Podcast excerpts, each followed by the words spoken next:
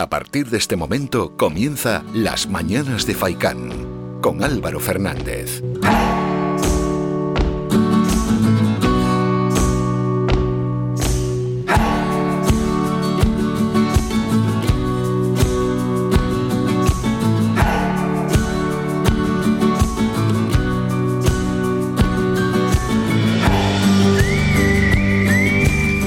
Que sí, así es y así estamos preparados aquí en las mañanas de Faikan cuando son ya las ocho y media de la mañana, pasan bueno un par de minutos de esa de esa hora de inicio del programa. Bienvenidos a las mañanas de Faikan y reciban un saludo de quien les habla, de Álvaro Fernández. Tenemos por delante tres horas de programa con contenido más que diverso y es que si lo que prima, o una de las cosas que priman en este programa es la diversidad de contenido, ¿no? No hay espacio para la monotonía, no hay espacio para el monotema, no.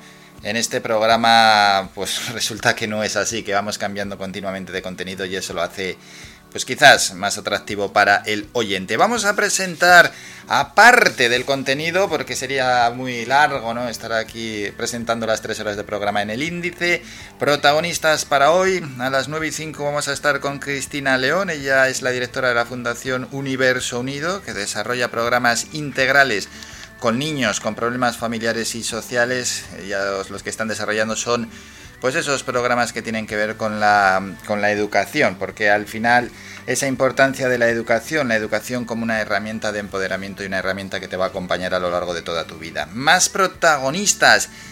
Valsequillo es el primer municipio de Canarias en adherirse a la herramienta tecnológica Deja tu rastro no vamos a ir hasta Valsequillo, vamos a ir hasta el municipio. Otras veces sí que estamos viajando y hablando con la administración. Hoy lo que vamos a hacer es hablar directamente con la empresa que ha creado la herramienta tecnológica Deja tu rastro. Se llama Inventia, por cierto, es de Telde y se trata de un código QR que está dirigido al sector de la hostelería y la restauración que permite el registro de clientes de forma rápida y segura. Se implanta allí, pero se va a implantar en más lugares. Y el protagonista o siguiente protagonista con quien vamos a hablar es Yuconda Esparragoza, ella estará con nosotros a las 11 menos 20 y es un protagonista con quien tenía también muchísimas ganas de hablar porque es la propietaria del negocio Lavandería Romeral. Debido a la crisis tenía muchísimos problemas y es que además uno de sus grandes clientes eran la hostelería, con, con el producto textil de la hostelería y no encontraba forma de, tirar hacia adelante. Pues resulta que la presidenta del Banco Santander, Ana Botín, contestó a una de las peticiones de, Yucan, de Yuconda Esparragoza, incluso viajó a Gran Canaria, visitó en este caso eh, las instalaciones y rescató a esta pequeña lavandería con futuro, pero eso sí, muy tocada por la COVID. Así que queremos contar esta historia, ¿no? Una historia que la propia Ana Botín, presidenta del Banco Santander, pone como ejemplo en sus conferencias, allí donde va. Habla de la lavandería Romeral. También hoy tendremos videoclub de la mano del cineasta Ado Santana para hablar de cine y ya al final del programa hablamos de derecho con Pablo López, nuestro abogado. Con todo esto comienzan las mañanas de Faikán. La opinión del día. Ayer el diputado del Común Rafael Llanes destacó que el sistema de tutela y protección de menores en Canarias se ha visto desbordado. Y se ha visto desbordado ante la afluencia masiva en la llegada de inmigrantes a las costas del archipiélago. ¿Qué ha solicitado? Pues ha solicitado a las diferentes defensorías del pueblo de las comunidades autónomas solidaridad con las islas. Bueno, pues se puede reclamar solidaridad, no es la primera persona que lo hace y ahí se puede estar así eternamente se puede estar también el mismo tiempo sin recibir esa solidaridad. De hecho, así se está viendo. Igual convendría poner en marcha otros mecanismos. Digo, eh, digo. Y si no, igual hay que elaborarlos. Más que nada para que haya ya una acogida compartida de los menores entre comunidades. Ayer aseguró Llanes que esta afluencia masiva en la llegada de inmigrantes menores a Canarias hace que el sistema de tutela se haya visto desbordado, ya que para la atención y protección integral de estos menores asegura que no se disponen de recursos materiales y profesionales suficientes ni para garantizarlos el acceso a la educación, a la asistencia sanitaria y a los servicios y prestaciones sociales básicos en las mismas condiciones que los menores nacionales. Insistimos, esto de rogar solidaridad ya se ha comprobado que no funciona. Convendría dar otro paso para buscar una solución a este problema. Por este motivo, el diputado del Común ha enviado un escrito a las diferentes defensorías del pueblo de las comunidades en el que solicita cooperación y colaboración en la asunción de la tutela y custodia de menores extranjeros no acompañados que actualmente se encuentran bajo el sistema de acogida y protección de Canarias. Hay que recordar que en 2020 llegaron casi 3.000 menores aquí a nuestras islas. Además, el diputado del Común, haciéndose eco ¿no? del informe publicado por el Defensor del Pueblo sobre migración en Canarias, ha insistido en que no es razonable que los servicios de protección canarios asuman en solitario la acogida de los menores extranjeros no acompañados, por lo que ha solicitado al Gobierno central la ejecución de un plan estratégico para la integración de estos menores. Y es que eso hay que hacer, reclamar, déjense ya de pedir tanta solidaridad y pidan firmemente al Gobierno central que tome cartas en el asunto y busque una solución al problema.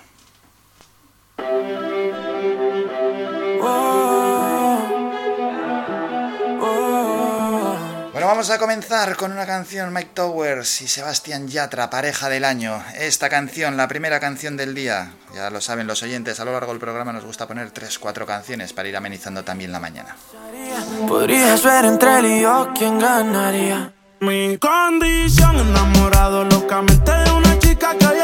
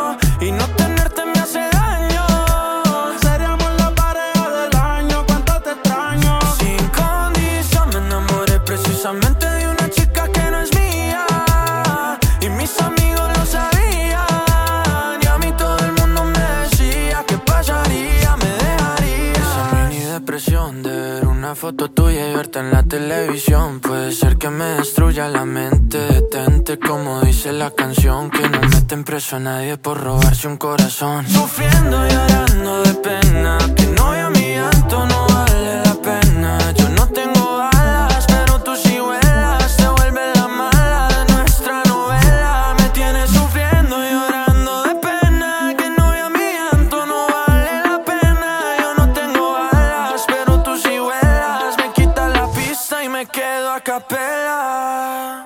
Mi condición, enamorado locamente de una chica que hoy extraño.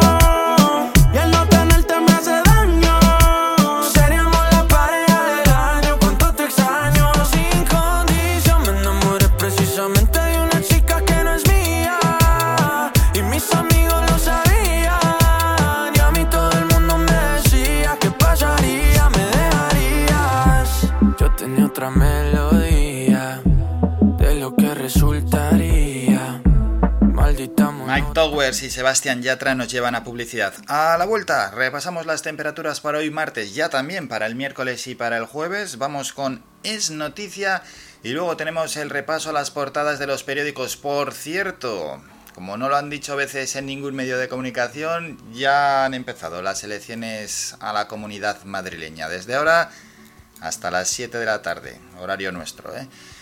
Bueno, vaya la que nos espera.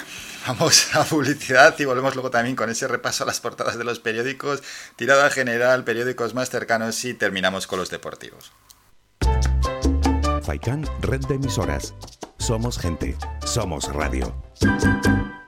El Bingo Avenida, Bingo Triana, Bingo Gran París, Bingo La Ciel y Bingo Arucas han reabierto ya sus puertas con mayores premios y primas especiales.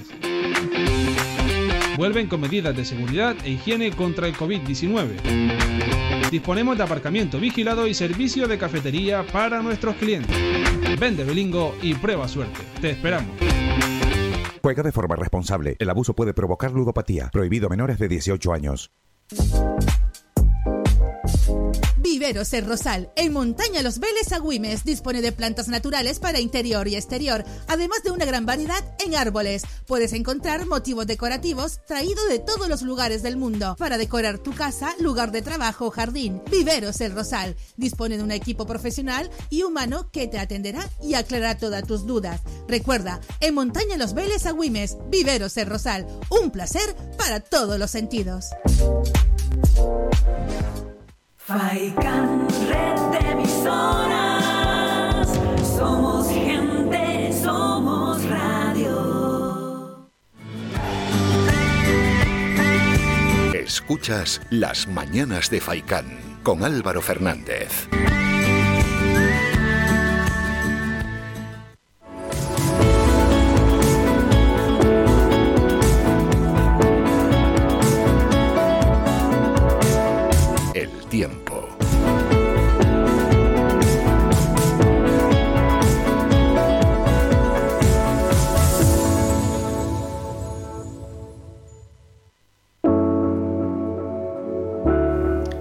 Vamos a repasar las temperaturas para hoy en Gran Canaria. Empezamos por la zona norte, por Las Palmas. Tenemos que el cielo se irá despejando más a lo largo de la jornada para llegar a unas máximas de 23 grados y ojo el viento, eh, que se nota de procedencia norte, esas rachas entre 30 y 40 kilómetros hora. Para mañana miércoles, intervalos nubosos, 18 de mínima, 23 grados de máxima, el viento igual. Y para el jueves, cielos más despejados, 18 de mínima, 23 grados de máxima, con ese viento que seguirá soplando de procedencia norte.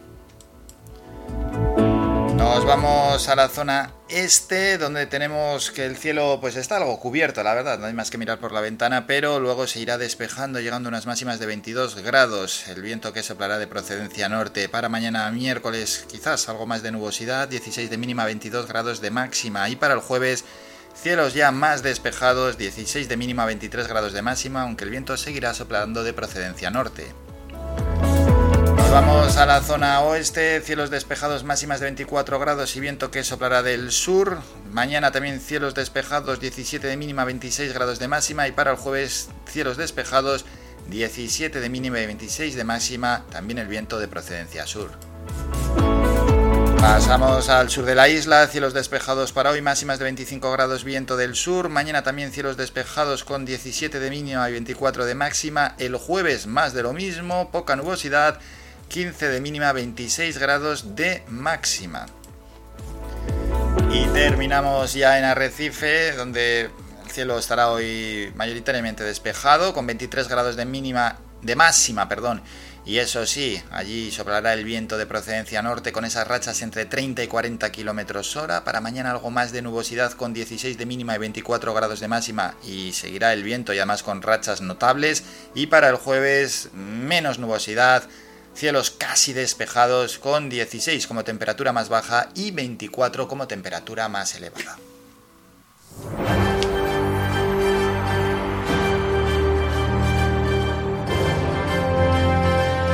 Es noticia.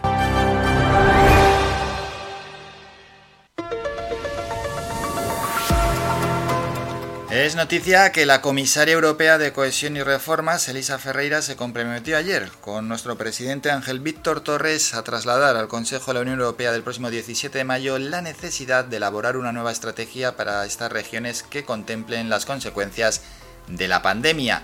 Así lo avanzó Torres tras el encuentro que mantuvo por videoconferencia con Ferreira y también con la secretaria de Estado para Asuntos Europeos del Gobierno de Portugal, a una, a Paula Zacarías, ya que Portugal pues, tiene la presidencia del Consejo. Y todo ello después de mantener una nueva reunión con los presidentes de las regiones ultraperiféricas europeas. Al finalizar estos encuentros, Torres se mostró muy contento porque después de solicitar en diciembre de 2020 una categoría, una, mejor dicho, una, nueva, una estrategia ¿no? para las regiones ultraperiféricas que tuvieran en cuenta las consecuencias del COVID, ahora Ferreira se ha comprometido a exponer esa necesidad en el Consejo del 17 de mayo para que las regiones ultraperiféricas europeas reciban más fondos, acorde al daño económico y social que se está produciendo con la pandemia. Añadió también ayer el presidente de Canarias en declaraciones a los medios que eso es una magnífica noticia, porque la estrategia actual es del año 2017, por lo que era imprescindible, aseguró, que se actualizara. Y por otra parte, cambiando de tema, Ángel Víctor Torres también se refirió a la necesidad de que los países miembros, la Comisión y el Parlamento se coordinen para aprobar lo antes posible un certificado verde europeo. Y aseguró que tiene que ir acompañado de criterios comunes, claros y transparentes para recuperar la movilidad, ya que ha apuntado que es imprescindible no repetir la descoordinación que se vivió el año pasado en torno al cierre de fronteras y restricciones a la movilidad.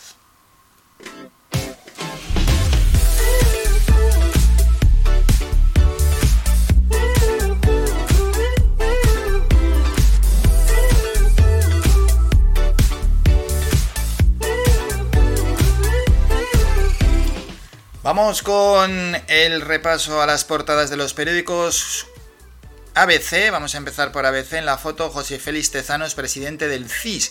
Tezanos descalifica a Ayuso y a sus votantes de las tabernas. El presidente del CIS rompe su deber de neutralidad y critica en víspera de elecciones la escasa entidad intelectual y política de la candidata del PP. Cinco millones de madrileños marcan hoy el futuro de la política nacional. El titular de ABC dice así, la SEPI paraliza sus rescates tras la polémica por Plus Ultra sin ayudas. El holding público revisa todos sus procedimientos para evitar otro escándalo y deja a varias empresas al borde de la quiebra.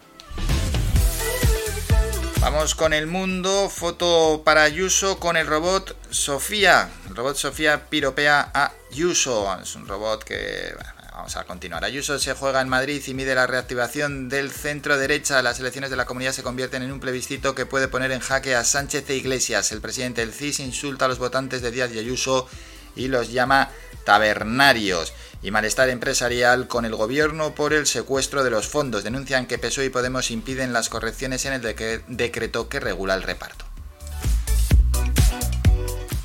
Y la misma foto de portada en La Razón, bueno, ya vamos a explicarlo, ya que ha salido dos veces. Ayuso estuvo ayer en IFEMA para presentar a Sofía, es la humanoide, ¿no? Por así decirlo, que otorgará los resultados de las elecciones en tiempo real. ¿A qué viene esto? ¿No será mejor que lo haga una persona?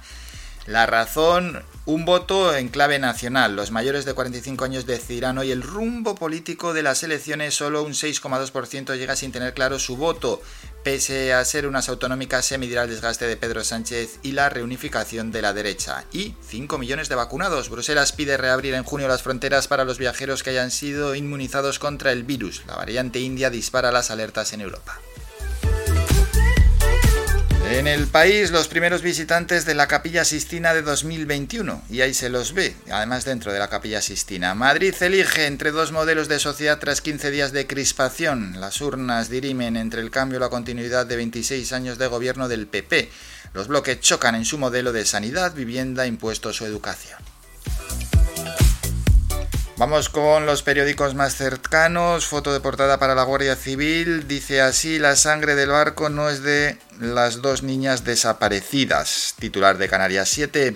Norwegian también deja el archipiélago y despide al personal de sus bases canarias. La aerolínea nórdica de bajo coste sigue los pasos de Ryanair y también desmanteló hace 17 meses su, su operativo y redujo frecuencias.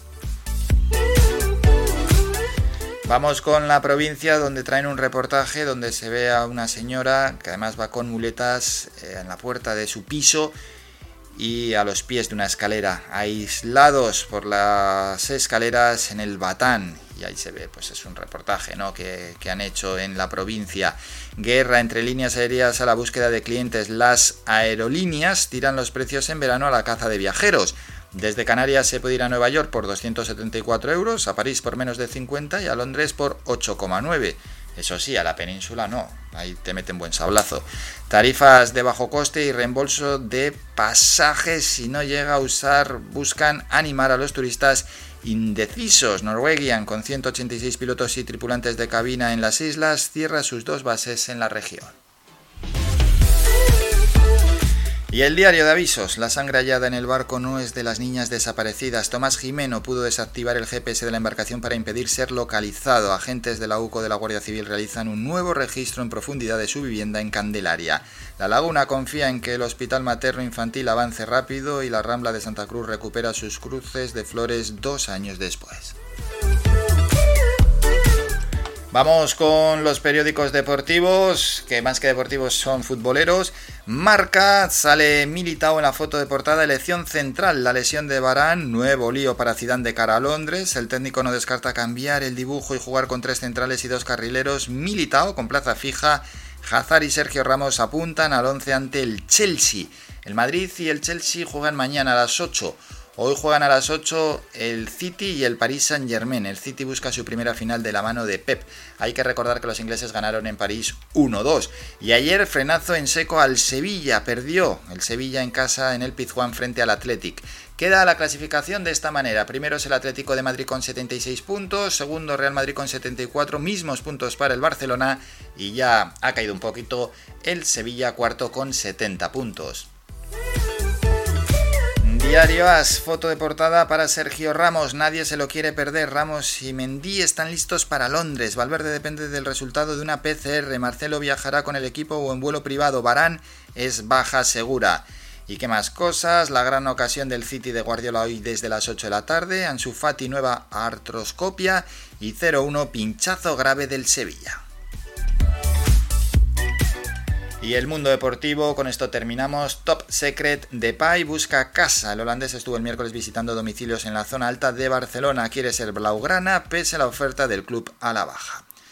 Bueno, pues así han llegado los periódicos, las portadas de los periódicos para hoy. Con esto vamos a hacer un descanso. Nos vamos a ir a publicidad y a la vuelta regresamos con ese primer boletín informativo y luego ya con protagonistas. Tenemos que hablar con Cristina León. Ella es directora de la Fundación Universo Unido y bueno, pues queremos conocer ¿no? de, primera, de primerísima mano cómo está trabajando esta Fundación Canaria, Universo Unido, además en coordinación con algunos ayuntamientos, como por ejemplo el Ayuntamiento de San Bartolomé de Tirajana, donde ha firmado un convenio para el apoyo escolar a estudiantes con menos recursos del municipio. Ahí están trabajando, ¿no? Para que tengan una gran educación estos menores, una educación que luego les sirva como herramienta de cara al futuro. Como dice la Fundación Universo Unido, ¿no? La educación como herramienta de empoderamiento. Bueno, pues hablaremos con ella, con Cristina León, y luego se irán sucediendo los protagonistas aquí en este programa uno tras otro. Esto es un no parar hasta las once y media de la mañana. Tenemos que hacer un brevísimo descanso a la publi y a la vuelta regresamos con estos asuntos y muchos más. Escuchas Faikan Red de Emisoras. Somos gente, somos radio.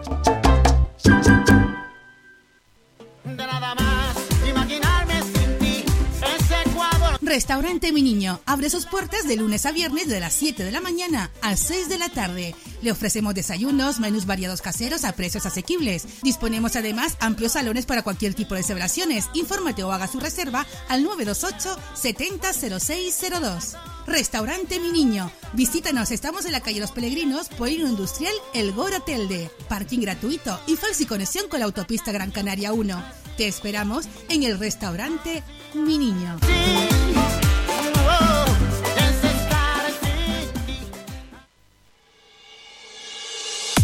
Mantén tus instalaciones de limpieza con Servinagua. Te ofrecemos un servicio profesional de limpieza para oficinas, locales, núcleos residenciales, comunidades de vecinos, industrias, cristales, colegios, limpieza general de obras y mucho más. Teléfono 928 96 37 63 y correo electrónico info arroba servinagua.com. Si ya dispone de un servicio de limpieza, pide presupuesto sin compromiso y lo mejoramos. Recuerda, teléfono 928 96 37 63 y correo electrónico info arroba servinagua.com. Servinagua 2018 SL, empresa con más de 20 años de experiencia.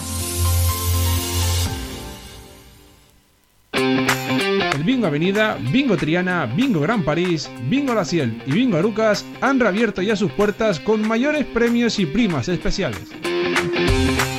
Vuelven con medidas de seguridad e higiene contra el COVID-19. Disponemos de aparcamiento vigilado y servicio de cafetería para nuestros clientes.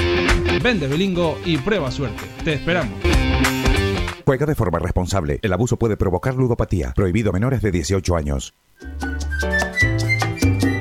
El mejor regalo que te podemos ofrecer en tu red de emisoras Faikan es mucha música, porque es el mejor relax que te ofrecemos durante el día.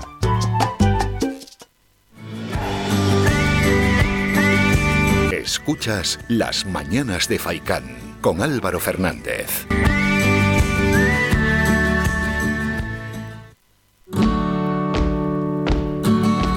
En unos segundos el boletín informativo. Antes recordamos nuestros diales. El 104.2 FM es para Las Palmas de Gran Canaria. Telde, Mogán, Maspalomas, Santa Brígida, San Mateo, Teror, Valsequillo, Ingenio, Agüimes y Vecindario. El 91.4 para Las Palmas de Gran Canaria. El 95.2 Artenara, 94.5 Maspalomas, 100.4 Tunte y 91.6 para Recife en Lanzarote.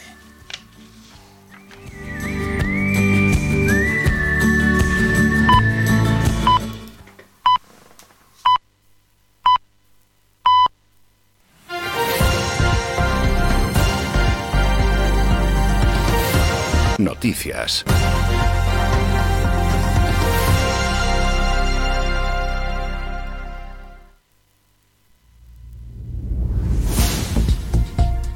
Nueve de la mañana, tiempo ya para un boletín informativo. La Consejería de Sanidad del Gobierno de Canarias ha notificado este lunes 121 nuevos casos de COVID-19.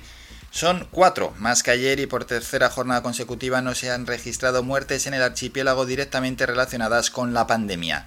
De esos 121 nuevos casos, 63 son en Tenerife, 48 corresponden a Gran Canaria, 7 en Lanzarote y 3 en Fuerteventura. Inmigración, salvamento marítimo. Rescató ayer al sur de Gran Canaria 91 inmigrantes subsaharianos, entre ellos 6 niños y 31 mujeres, una de ellas embarazada que viajaban en una patera y un cayuco y todos ellos han sido trasladados al muelle de Arguineguín. En la patera, que fue el primer rescate del día, viajaban 49 inmigrantes y tres de ellas fueron derivadas a hospitales de la isla nada más tocar tierra, uno de ellos en estado grave por hipotermia. Continuamos. La comisaria europea de Cohesión y Reformas, Elisa Ferreira, se compromete con el presidente de Canarias, Ángel Víctor Torres, a trasladar al Consejo de la Unión Europea del próximo 17 de mayo la necesidad de elaborar una nueva estrategia para estas regiones que contemple la consecuencia de la pandemia. Así lo avanzó Torres tras el encuentro que mantuvo por videoconferencia con Ferreira y también la secretaria de Estado para Asuntos Europeos del Gobierno Portugal, Ana Paula Zacarías, ya que Portugal tiene la presidencia del Consejo después de mantener una nueva reunión con los presidentes de las regiones ultraperiféricas europeas. Más asuntos. El diputado del Común, Rafael Llanes, destacó que el sistema de tutela y protección de menores en Canarias se ha visto desbordado ante la afluencia masiva en la llegada de inmigrantes a las costas del archipiélago, por lo que ha solicitado a las diferentes defensorías del pueblo de las comunidades autónomas de España solidaridad con las islas. Esta afluencia masiva en la llegada de inmigrantes menores a Canarias, explica Llanes, ha hecho que el sistema de tutela se haya visto desbordado, ya que para la atención y protección integral de estos menores, aseguran, no se dispone de recursos materiales y personales suficientes ni para garantizarles el acceso a la educación, a la asistencia sanitaria y a los servicios y prestaciones sociales básicos en las mismas condiciones que los menores nacionales. Sucesos, el padre de las niñas desaparecidas en Tenerife pudo haber desactivado el GPS de su embarcación con el objetivo de no dejar pistas sobre el itinerario que realizó desde que salió por última vez del puerto deportivo en la medianoche del martes al miércoles. Antes de zarpar, fue captado por las cámaras de la Marina de Tenerife solo, sin la compañía de sus dos hijas de 1 y 6 años, en paradero desconocido desde ese día, y un vigilante. Lo vio entonces cargar varias maletas y bolsos en su embarcación, en la que la Guardia Civil halló restos de sangre que no pertenecen a las niñas y 12 de los procesados por la trama de la Asociación del Cannabis Medicinal de Fuerteventura reconocieron ayer ante la Audiencia de Las Palmas los hechos de los que les acusa la Fiscalía al inicio de un juicio en el que se enfrentan a cargos por asociación ilícita y tráfico de drogas que se remontan a los años 2012 y 2014. La sección sexta de la Audiencia Provincial se desplazó a Puerto del Rosario para comenzar el juicio contra 13 personas investigadas por pertenecer a una organización criminal dedicada a la venta ilegal de estupefacientes a través de una supuesta asociación de cannabis denominada ACMEFUER. Terminamos con la información más cercana, regresamos a las 10 con un nuevo boletín informativo.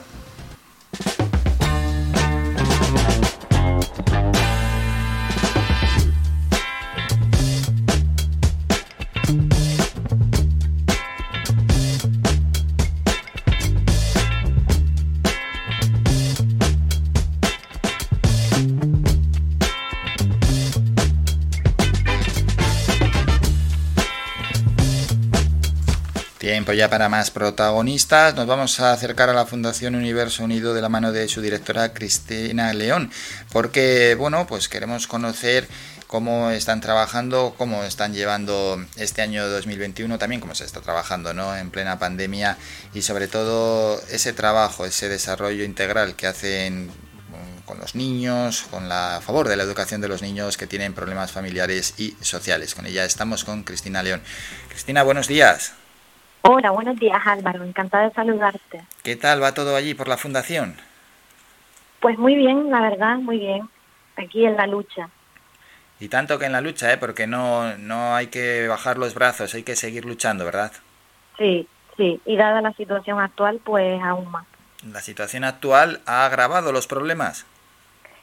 Eh, sí, justamente eh, comentando el otro día con administraciones públicas del ayuntamiento y demás, pues veíamos que el modelo familiar ha cambiado en el sentido de que ahora hay otras personas que o- obviamente anteriormente tenían una situación holgada económica y ahora pues se ven en- por el tema de los ERTE pues en una situación bastante complicada y sobre todo para gestionar la educación de, de sus hijos.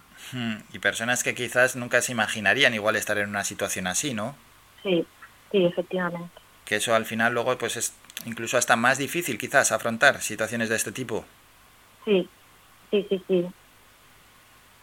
Bueno, pues tenemos que conocer ¿eh? cómo con estos, esta situación, ¿no? Está trabajando la Fundación Universo Unido en el, en el sur de la isla. ¿En qué proyectos estáis ahora metidos? Porque, bueno, sí que sabemos que con el Ayuntamiento de San Bartolomé de Tirajana habéis firmado un convenio para el apoyo escolar a estudiantes con menores recursos del municipio, ¿no? Sí, sí, ahora mismo eh, tenemos becado el refuerzo educativo de 150 menores en Gran Canaria.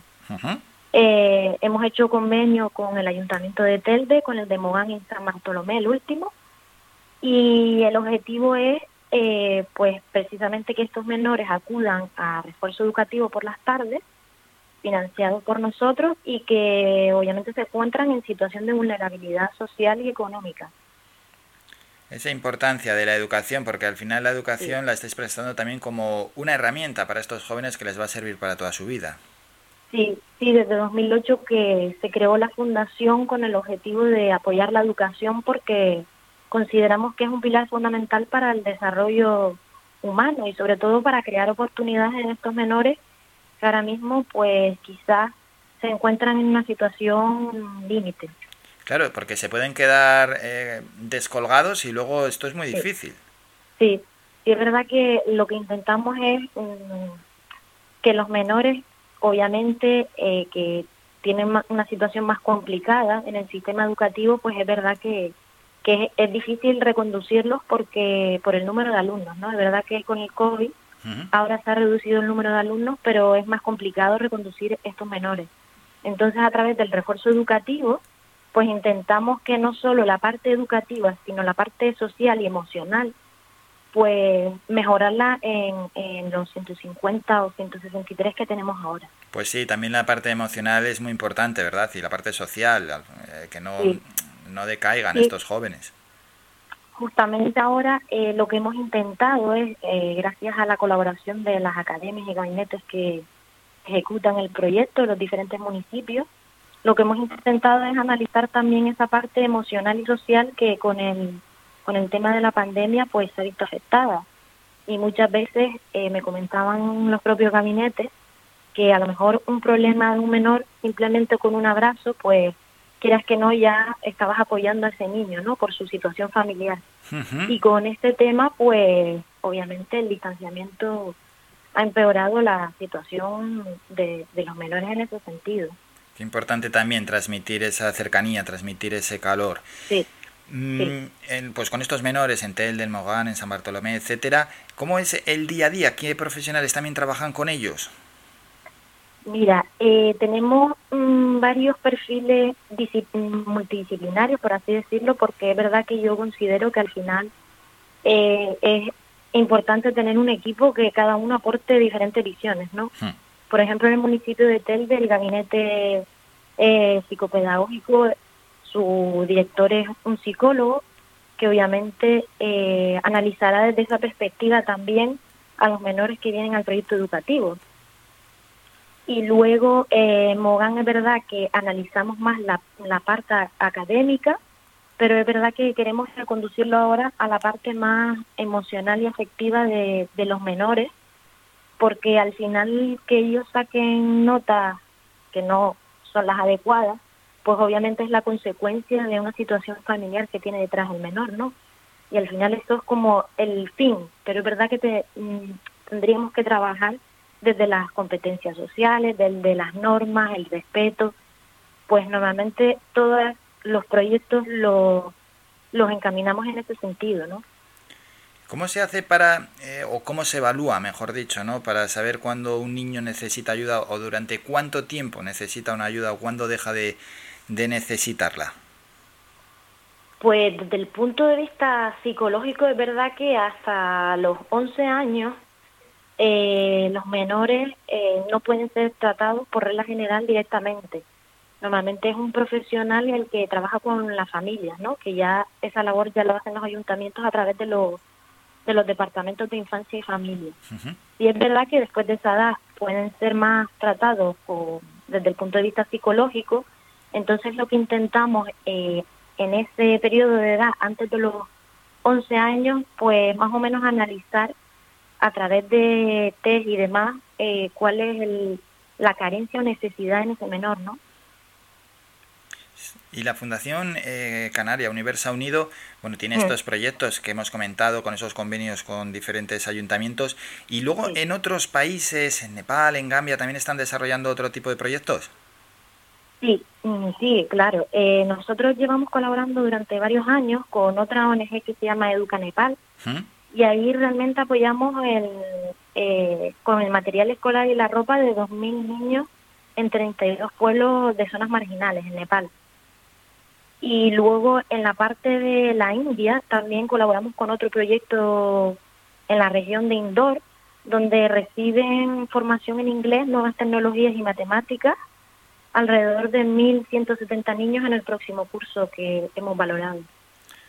Bueno, eh, Entonces es verdad que la prioridad ahora mismo es Canarias porque sabemos la situación actual, pero sí es verdad que nunca debemos olvidar que tenemos que influir también en otros países y colaborar en otros países de extrema pobreza. sí, sí, sí, ¿no? tenéis una gran presencia y con miles de niños. Sí, Bueno, sí hemos bueno. que, eh, colaborado en la creación de escuelas y demás en, en Nepal y también tienen un centro de acogida y la verdad que estamos súper contentos. Y esos niños de Nepal, esos niños de India, ¿tienen eh, problemas en común con los niños en Canarias? No, realmente No. los problemas de allí son diferentes, ¿no? Ujú. Aquí es verdad que al ser un país desarrollado, pues no, no nos encontramos con situaciones de extrema pobreza. Allí los menores, desde los cinco años, pues están trabajando para poder conseguir dinero para sus familias, ¿no? Y nos comentaban que muchos de ellos, pues, eran víctimas del tráfico infantil y se lo derivaban a, a otros países para la explotación, ¿no? Entonces también queríamos incidir en, en, en que al final le das al menor una educación desde tan pequeñito, pues y conciencias a las familias de que es necesario que se formen para no depender de su trabajo tan pequeño, pues ahí quieras o no eh, haces un cambio cultural, por así decirlo. Sí, un desarrollo total, integral con esos niños. Sí, sí. Sí, porque no que, es que no queda otra. Sí, sí, sí, sí, sí.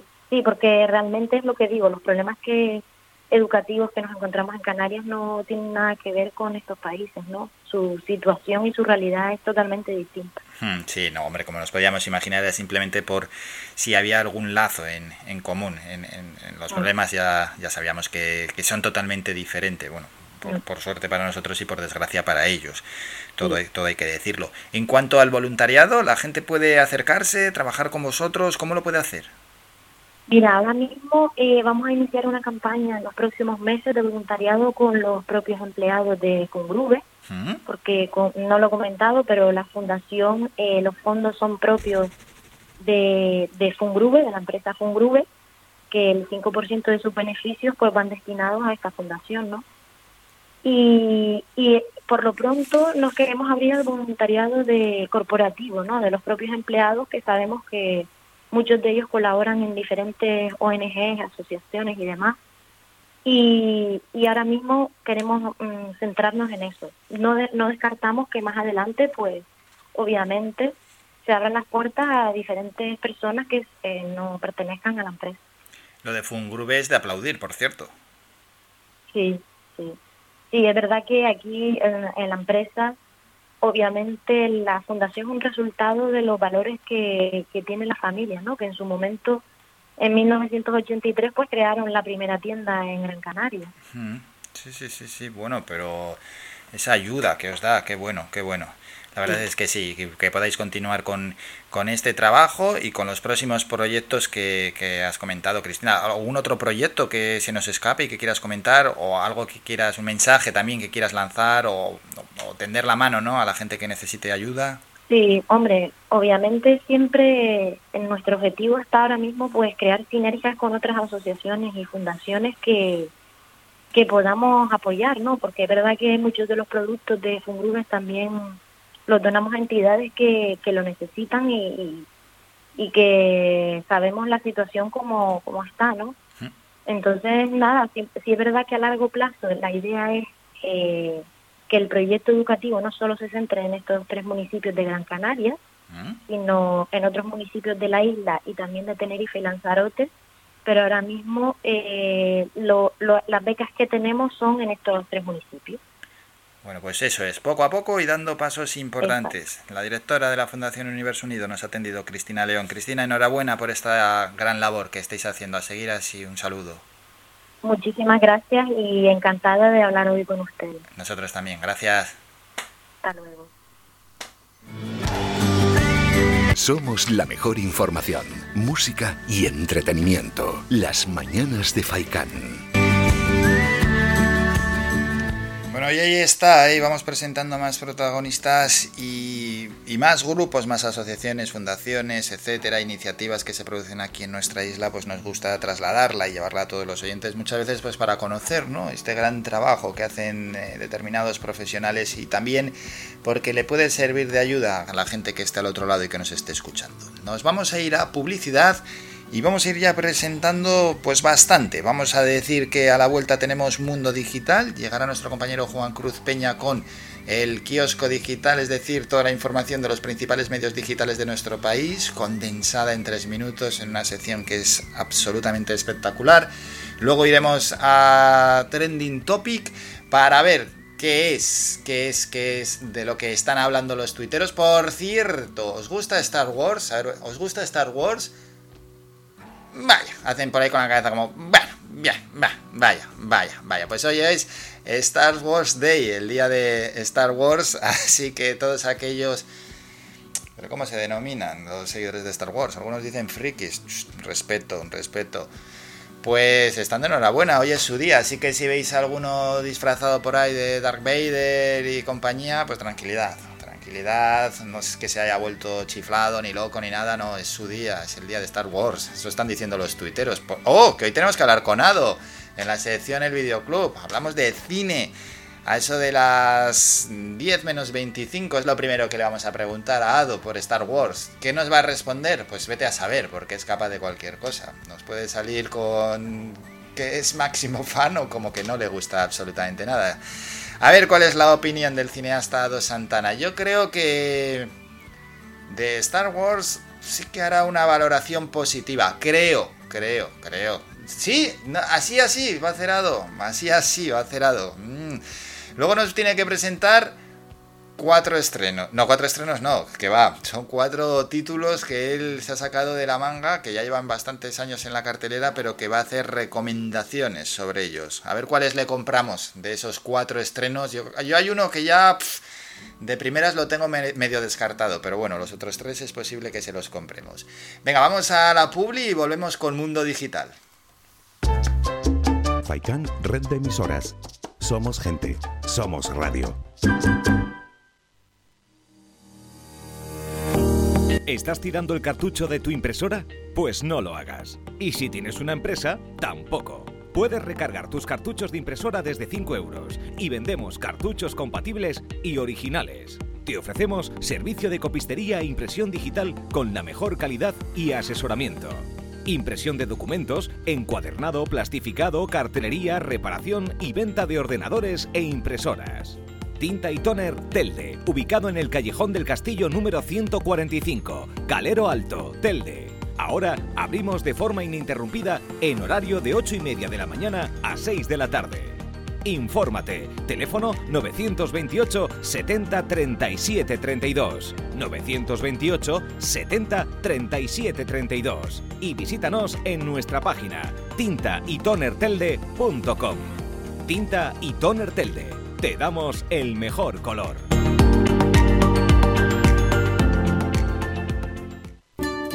El Guachinche, en Carlos V, Carrizal de Ingenio. Si aún no conoces nuestro bichillo lagunero, no tienes perdón de Dios. El Guachinche, frente al Centro Cívico del Carrizal. Especialistas en gastronomía antigua canaria. El Guachinche, ven a conocer el patrimonio canario a través de las recetas de Doña Luisa. Costillas con piña, papas negras, atún de romería y muchas deliciosas recetas más. El Guachinche, teléfono de reservas 626 20 18 72. El Guachinche, en el Carrizal, especialistas en cocina antigua canaria, bichillo y vino tradicional. El Guachinche, en el Carrizal, disfruta de lo nuestro.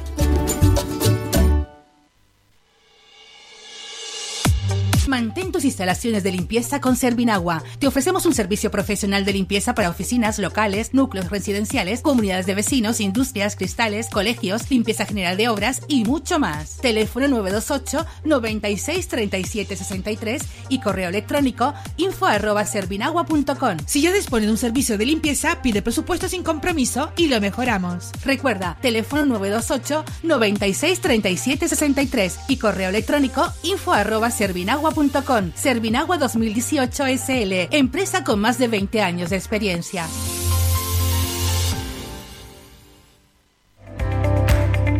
Síguenos en nuestras redes sociales.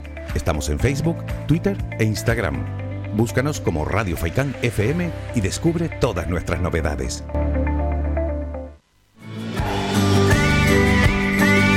Escuchas Las Mañanas de Faicán con Álvaro Fernández.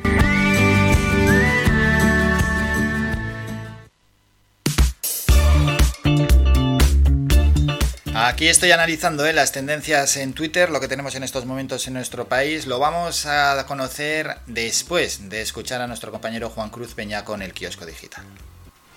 Aquí comienza el kiosco digital, el espacio para conocer cómo abren los principales diarios en España, hechos por y para la red, con Juan Cruz Peña. Hola, ¿qué tal? Saludos y bienvenidos. Hoy es martes, hoy es 4 de mayo de 2021 y comenzamos ya. Vamos con la apertura de El Confidencial. El fenómeno Ayuso se somete a plebiscito con la bandera del antisanchismo. Las encuestas le auguran una subida espectacular, tanto que puede duplicar el número de escaños de 2019 y queda la duda de si llega a los 69 que le permiten una investidura, sola o bien en compañía de Podría llegar con Vox, ya que el PP da por hecho que la ultraderecha tendrá que respaldarla. Así abre el diario.es. La libertad de Ayuso en coalición con la extrema derecha o el cambio tras 26 años. El PP da por hecha la victoria y sueña con la mayoría absoluta mientras que la izquierda defiende que el vuelco está a 50.000 votos en los barrios del sur. Así abre el español. La vacuna doblega a la COVID. La mortalidad del fin de semana cae a niveles de agosto. Uno de los mayores éxitos de la vacunación ha sido lograr que casi casi el 90% de los mayores de 80 años estén ya inmunizados ante el virus. Saltamos a la apertura de público. La capacidad de movilización de la izquierda, la clave que determinará el futuro del Gobierno de Madrid. 5.112.000 personas están convocadas a participar en la votación de este martes. Seguimos con la información.com. Iberdrola revisa a fondo su protocolo sobre corrupción en pleno caso Villarejo. La firma que dirige Sánchez Galán deja sin concretar y en manos de la Unidad de Cumplimiento Normativo y su Consejo las medidas a tomar en caso de que algún directivo de la empresa figure como imputado en alguna causa judicial. Nos vamos a Voz Populi. El PSOE pone a redondo en la diana ante el previsible desastre del 4M. Malestar en el PSOE por una campaña errática y el temor a un empate técnico con Más Madrid. Ayuso apela a una victoria amplia. Vox aspira a condicionar el futuro gobierno del PP. Ciudadanos confía en dar la campanada y entrar en la Asamblea. Podemos confirma que Iglesias ya no tiene tirón. ¿Con qué abre Infolibre? Unas elecciones autonómicas con alcance nacional, los efectos colaterales del 4M. Infolibre repasa cómo el resultado de Madrid puede tener consecuencias fuera de las fronteras de la Comunidad de Madrid y en la política nacional. La portada deportiva de Sport.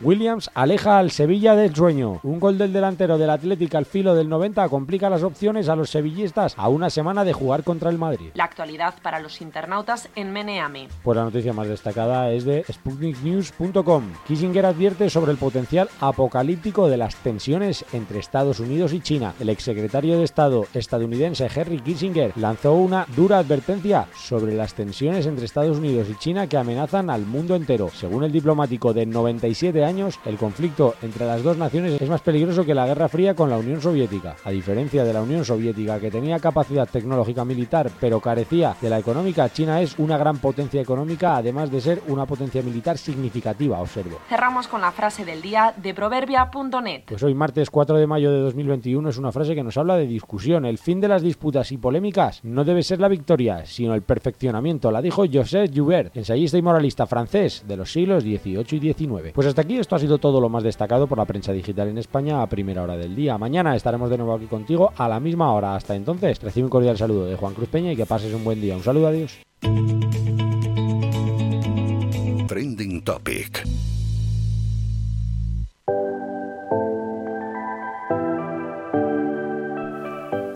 Muchísimas gracias Juan Cruz Peña como siempre por toda la información puntual que nos traes en el kiosco digital. Vamos con las 20 tendencias en estos momentos en Twitter. La primera es May the Four de Be With You. Esa primera tendencia es de entretenimiento y tiene que ver con Star Wars. La segunda es Elecciones 4M. Vamos con ellas porque aquí cada uno pues mete su parecer ¿no? en torno a las elecciones de Madrid. Libertad Digital dice, sin manipular las encuestas para dirigir el voto no funciona, siempre queda el consuelo del desahogo y el insulto. Y es así como Tezanos cree que se gana sus casi 100.000 euros anuales. Más Madrid recuerda que si trabajas en estas elecciones 4M tienes derecho a un permiso retribuido para poder ir a votar. Izquierda Unida dice, vamos Madrid, que la fuerza te acompañe este 4 de mayo, unidos podemos vencer al lado oscuro. Vox, si en tu centro electoral ocurre algún incidente con las papeletas de Vox, denúncialo de inmediato ante los miembros de la mesa, a nuestros apoderados o a la policía. Debe paralizarse la votación hasta que se repongan limpias todas las papeletas. Continuamos con más tendencias. La tercera es Star Wars Day. Y es que hoy es el día de Star Wars. Y bueno, en torno a esto no vamos ni a entrar porque está lleno ¿no? de comentarios. Cada uno da su parecer y todos son la mayoría tuiteros anónimos. 4 de mayo es la cuarta tendencia, os podéis imaginar. Quinta es Feliz Martes. Sexta es Vamos Madrid, tampoco vamos a entrar todo el rato a ver qué están diciendo de las elecciones. Séptima es Colombia, pues tiene que ver con lo que está sucediendo en Colombia, ¿no? Por ejemplo, a ver, entramos. Wilson Arias dice, en estos momentos el gobierno colombiano está masacrando a los opositores por decenas en Colombia. El silencio francés no puede durar. Gobierno, medios de comunicación aquí, los colombianos piden ayuda. Continuamos con más asuntos. Tezanos es la octava tendencia y dicen así. Tony Cantó dice, Tezanos insulta a los votantes de Díaz Ayuso, los califica como votantes tabernarios. También se mofa de Ayuso por su escasa entidad intelectual. Preside el CIS, un organismo público, y cobra 100.000 euros al año, el sanchismo y las instituciones. Vamos a ver, pero qué vergüenza es esta que el director del CIS cobra 100.000 euros al año. Parece que nos da igual. Esto es que es una auténtica vergüenza. Si cobra más que el presidente del gobierno, pues otro chiringuito, las cosas como son.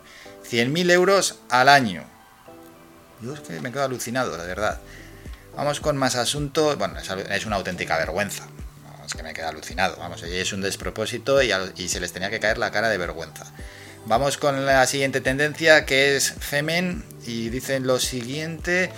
A ver, con Femen, esta tendencia, elecciones en Madrid, activistas de Femen protestan ante el Colegio San Agustín al que acude a votar Rocío Monasterio. Más sobre este asunto, 20 minutos, elecciones en Madrid, activistas de Femen protestan ante el Colegio San Agustín, al que acude a votar Rocío Monasterio, bla, están diciendo todos absolutamente lo mismo, al fascismo ni voto ni permiso, al grita ese grito Femen frente al colegio electoral de Rocío Monasterio. Bueno, vamos a dejar que voten todos en paz. Décimo es que la fuerza, algunos la han utilizado para Star Wars y otro para las elecciones de Madrid. Hoy Madrid, feliz 4, Ciudad de México, nos vamos allí donde dicen al menos 23 muertos tras desplomarse un tramo elevado de la línea 12 del metro de la CDMX. Suerte Madrid, Chesterton, Audio, Dani Mateo, Monedero, Esther Palomera, Darveider, etc. Pues estas son las tendencias en Twitter en estos momentos.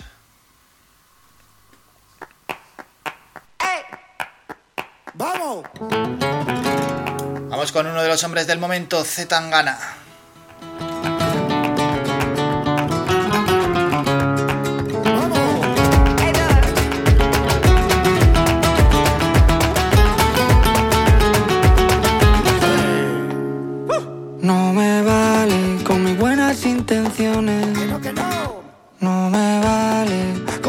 Buenas acciones.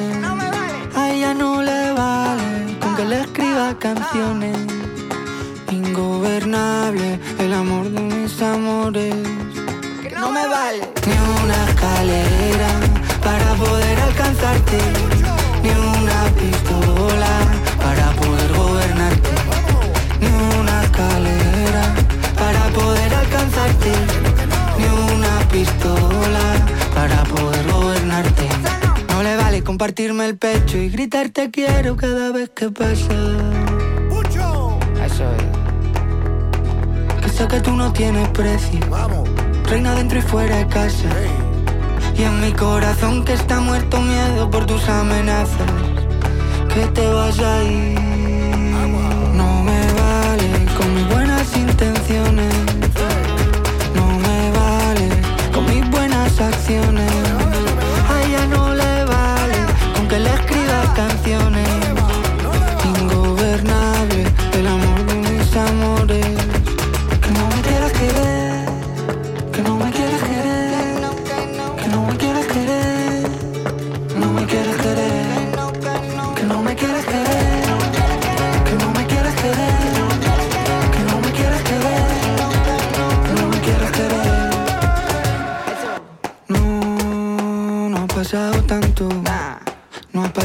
Pasado tanto.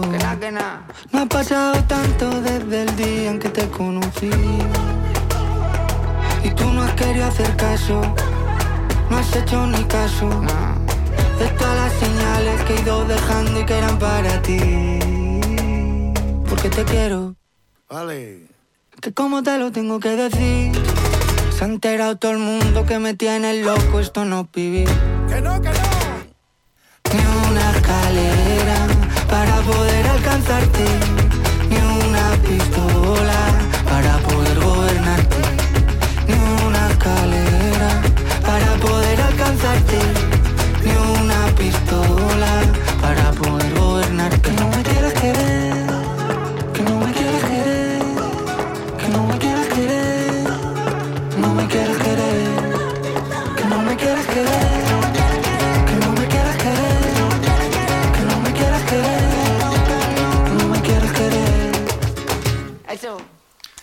Zetangana y su canción Ingobernable. Esperemos que con las elecciones en la Comunidad de Madrid no haya ingobernabilidad porque entonces la que nos espera puede ser terrible.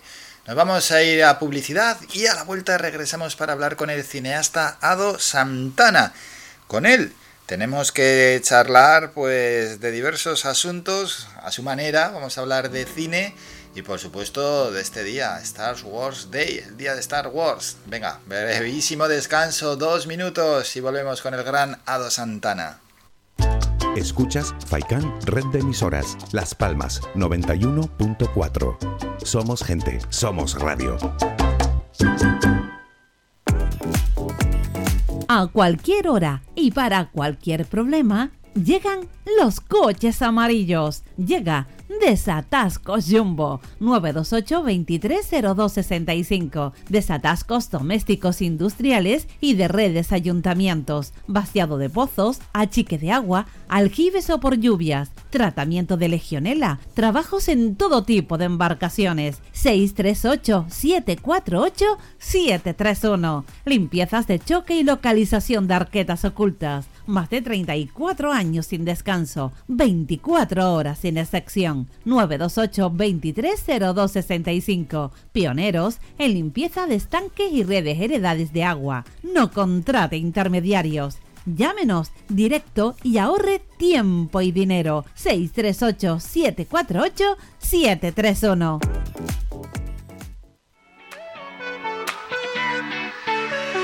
Lo mejor del mar está en la pescadería de pescadores de Arguineguín, abierto de martes a viernes de 8 a 3 de la tarde y los sábados de 8 a 4 de la tarde. Domingos y lunes cerrado por descanso del personal. Aparcamiento gratuito para todos nuestros clientes. Realizamos reparto a domicilio en Arguineguín y en el resto del municipio de Mogán los miércoles y los viernes en Maspalomas.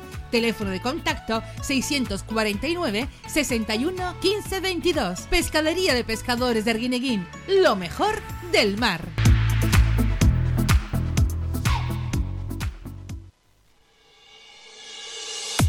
Mantén tus instalaciones de limpieza con Servinagua. Te ofrecemos un servicio profesional de limpieza para oficinas, locales, núcleos residenciales, comunidades de vecinos, industrias, cristales, colegios, limpieza general de obras y mucho más. Teléfono 928 96 37 63 y correo electrónico info arroba servinagua.com. Si ya dispone de un servicio de limpieza, pide presupuesto sin compromiso y lo mejoramos. Recuerda, teléfono 928 96 37 63 y correo electrónico info arroba servinagua.com. Servinagua 2018 SL, empresa con más de 20 años de experiencia.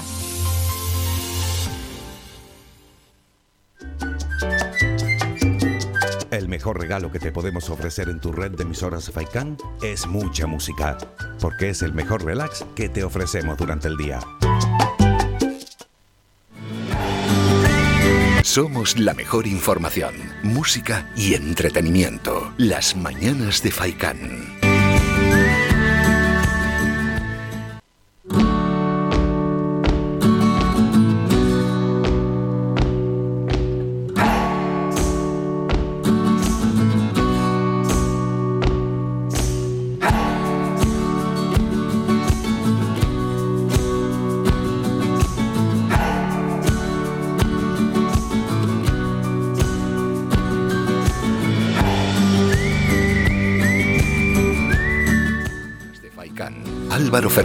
Y su equipo de colaboradores te acompañan de lunes a viernes de 8 y media a 11 y media. No te pierdas este magazine cargado de actualidad, entrevistas y buena música.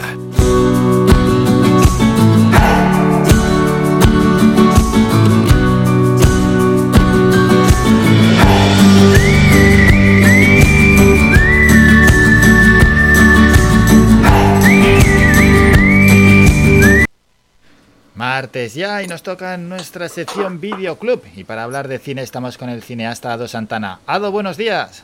Buenos días, ¿qué tal? ¿Cómo estamos? Bien, ¿qué te cuentas? ¿Cómo ha ido la semana?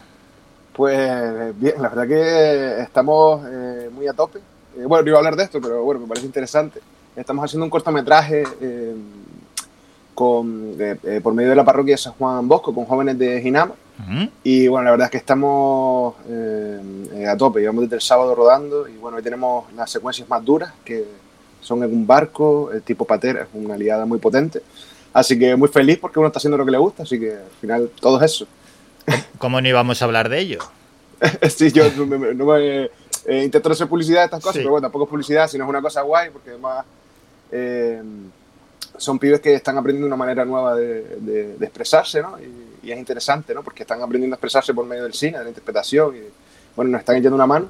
Y lo más curioso es que son unos máquinas. Decir, bueno. Porque al final no tienen formación, pero es que son buenos. Entonces, está saliendo todo muy bien. Sí, sí, además le ponen ganas, o sea que genial. Sí, una, una brutalidad.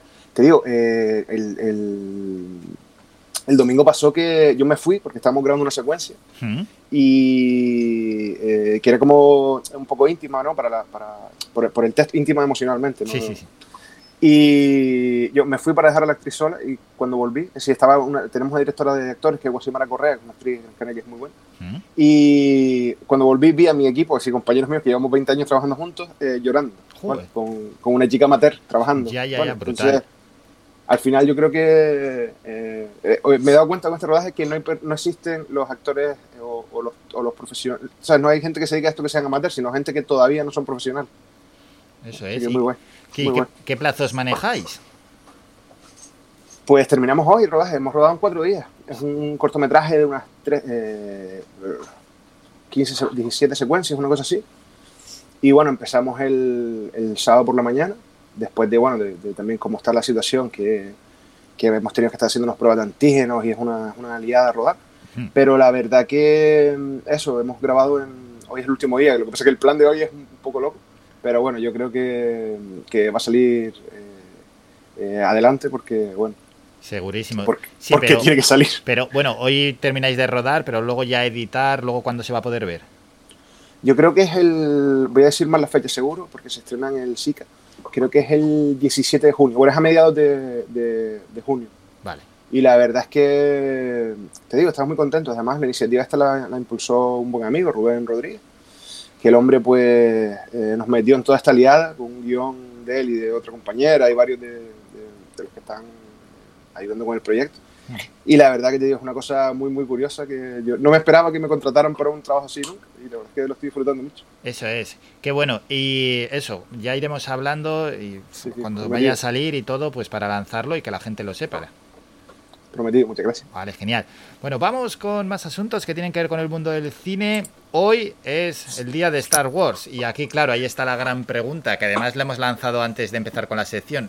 ¿Qué opinaría Ado en torno a Star Wars? Hay eh, pues varias opiniones, si sí, si no, si le gusta, si le gustaban más las primeras películas que las últimas. Ado, la gran pregunta, Star Wars. No respeto a la gente que no le gusta Star Wars. Buah. no, no, no, no, no, Yo respeto a todo el mundo. Yo soy una persona con amor hacia, hacia las demás personas. No, la verdad es que a mí me encanta Star Wars, lo disfruto muchísimo y me parece que, que bueno, ahora las películas nuevas yo creo que le gustan a JJ Abrams y a mí. Yo creo que es suficiente con que le guste a nosotros. Ya. Y, y la verdad es que, bueno, hay mucha gente que no le gusta, pero bueno, yo creo que han repetido la estructura y que las peleas están guays, son divertidas. Y que, bueno, yo tengo un primo pequeño, ya las anécdotas de Ado, ¿vale? Sí, una sección sí, sí. aparte. Tengo un primo pequeño que yo siempre le, le recalco que yo soy más importante que su padre en su vida, porque yo fui el que le puso Star Wars. Entonces, ¿su padre quién es? El que depositó un material genético. Y ¿Para qué sirve? Y poco Si en más, realidad- y poco más. Sí, sí. Y el jodido ese, bueno, ahora tiene hace 20 años ahora. Y claro, que se crió conmigo y, y lo enganché y es muy divertido porque además eh, nuestro tema de conversación, que es monotemático, es Chayo, ¿qué pasó? ¿Cómo estás? Chayo, ¿qué pasó? ¿Cómo estás? Y Star Wars todo el rato. Y la verdad es que ahora también había una revitalización, ¿no? Con, con, la, con la serie nueva, ¿no? Con el Mandaloriano, Es verdad. que pf, brutal además. Y Mm. bueno, Baby Yoda que, eh, no sé, es como un bulldog verde. Tengo debilidad por los bulldogs. la verdad es que es muy guay. Y después eso, que las tramas al final son películas de aventuras. Y, y lo que hablábamos cuando el primer día que vine, ¿no? Con el tema de Billy Wilder, que al final las películas y las cosas están hechas para, para disfrutar, para que tú, la vida a veces te da problemas. Pues bueno, tú te sientas una hora y media, dos horas, o, o 20 minutos, o un episodio, 40 minutos, Hmm. y al final te despejan y, y te olvidas del mundo por un tiempo y vives en otra realidad. Y eso también, esa evasión, pues yo creo que, que está guay. Yo creo que Star Wars, pues, pues lo consigue. Busqué, es. porque. Perdón. Sí, sí, digo, eso es, sacar algo, al término no de ver una película, de ver un capítulo, sacar algo, aunque sea, por lo menos aunque sea diversión. Claro, y son entretenidas. Y al final, hombre, estamos hablando de que, como hablábamos del gato gigante, esta madre, tienes que tienen telequinesis. Es decir, está guay. Es decir, no sé. Estuve buscando porque yo no sabía que hoy era el, el, el día de, de Star Wars hoy. Mm. Y busqué, no sé si saben por qué es el día de Star Wars hoy. Yo no lo sabía, lo busqué. Hoy 4 de mayo, A ver, me lo podían chivar por ahí, pero vamos a... Es curioso, es curioso. ¿no? Yo lo busqué porque me, me digo, pero ¿por qué hoy no otro día? Pues resulta que al parecer eh, hay un periódico en Londres que se llama London Evening News, casi hago un 15 en la boca, para decirlo. Eh, Ah, pero lo has dicho muy bien, ¿eh? Sí, gracias. Eh, felicita a, a Margaret Thatcher pues, en este día, en el año 79, eh, pues eh, eh, se hace ministra de, de- de- de Reino Unido. Y entonces el periódico la felicita y al final de la nota prensa le ponen en inglés que la fuerza te acompaña. Ah. Entonces, aprovechando eso, porque claro, en el 79 entiendo que claro, fue cuando se estrenó la primera, Nueva Esperanza. ¿no? Sí, Entonces, sí. aprovechando eso, pues felicitaron así y aprovecharon para. que me parece muy curioso y me parece muy bonito, además. Pues, pues está bien. Y, y de ahí viene la primera tendencia en Twitter del día hoy, pues lo que estamos aprendiendo. Bueno, bueno. Qué bueno. guay, ¿no? Al final es historia, ¿no? Es verdad. Bueno, pues curioso, viene de ahí el, el 4 de mayo en ese apunte que nos ha dejado Ado Santana y la que es la primera tendencia en Twitter en estos momentos es ahora mismo lo que acaba de comentar Ado. Bueno, Ado, vamos a presentar alguna película pues así que te quieras sacar de la manga. Vamos a ir con la primera y además damos un salto en el tiempo.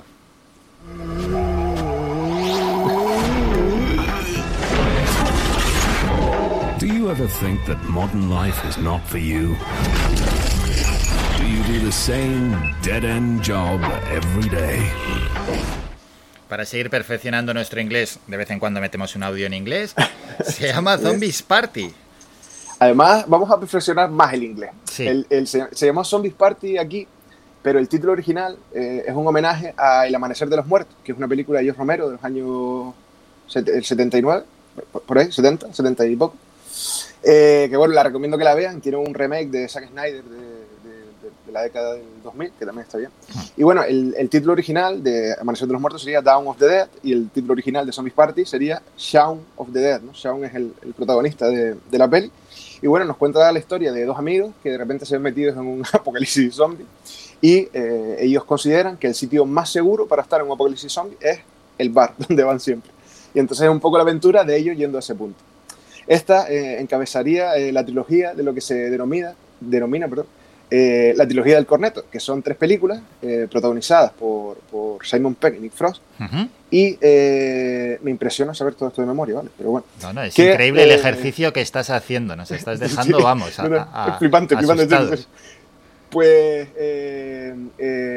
en esta y las otras dos películas que vamos a hablar la llaman la trilogía del corneto porque sale un corneto siempre. Ujú. Sí, está- o están comiendo un corneto o sale un papel de corneto. Entonces, bueno. Y es decir, eh, vamos a hablar de tres comedias. Esta es la primera. Esta es la primera. 2004 puede ser. Zombies Party, de 2004, Zombies sí. Party. Y la 2004. podemos encontrar, claro, porque esto es importante también, en Amazon, ¿no?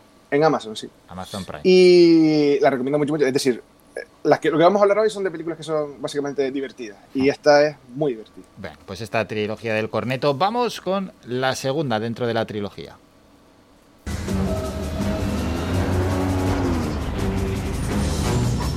¿Para qué necesitamos el perro? no es al perro.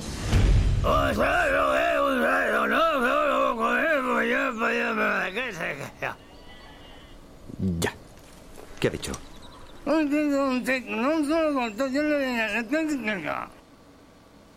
Y esta peleado es de tres años después, de 2007, Arma 2007. Fatal. Pues eh, es muy divertida. Es que estaba viendo, me estaba acordando de, la, de, la- de esta secuencia, que bueno, yo es que la vi hace tiempo, pero que es muy divertida. Hmm. Y están en un, en un, como un establo, hay un señor que tiene como unas bombas de la época de la guerra.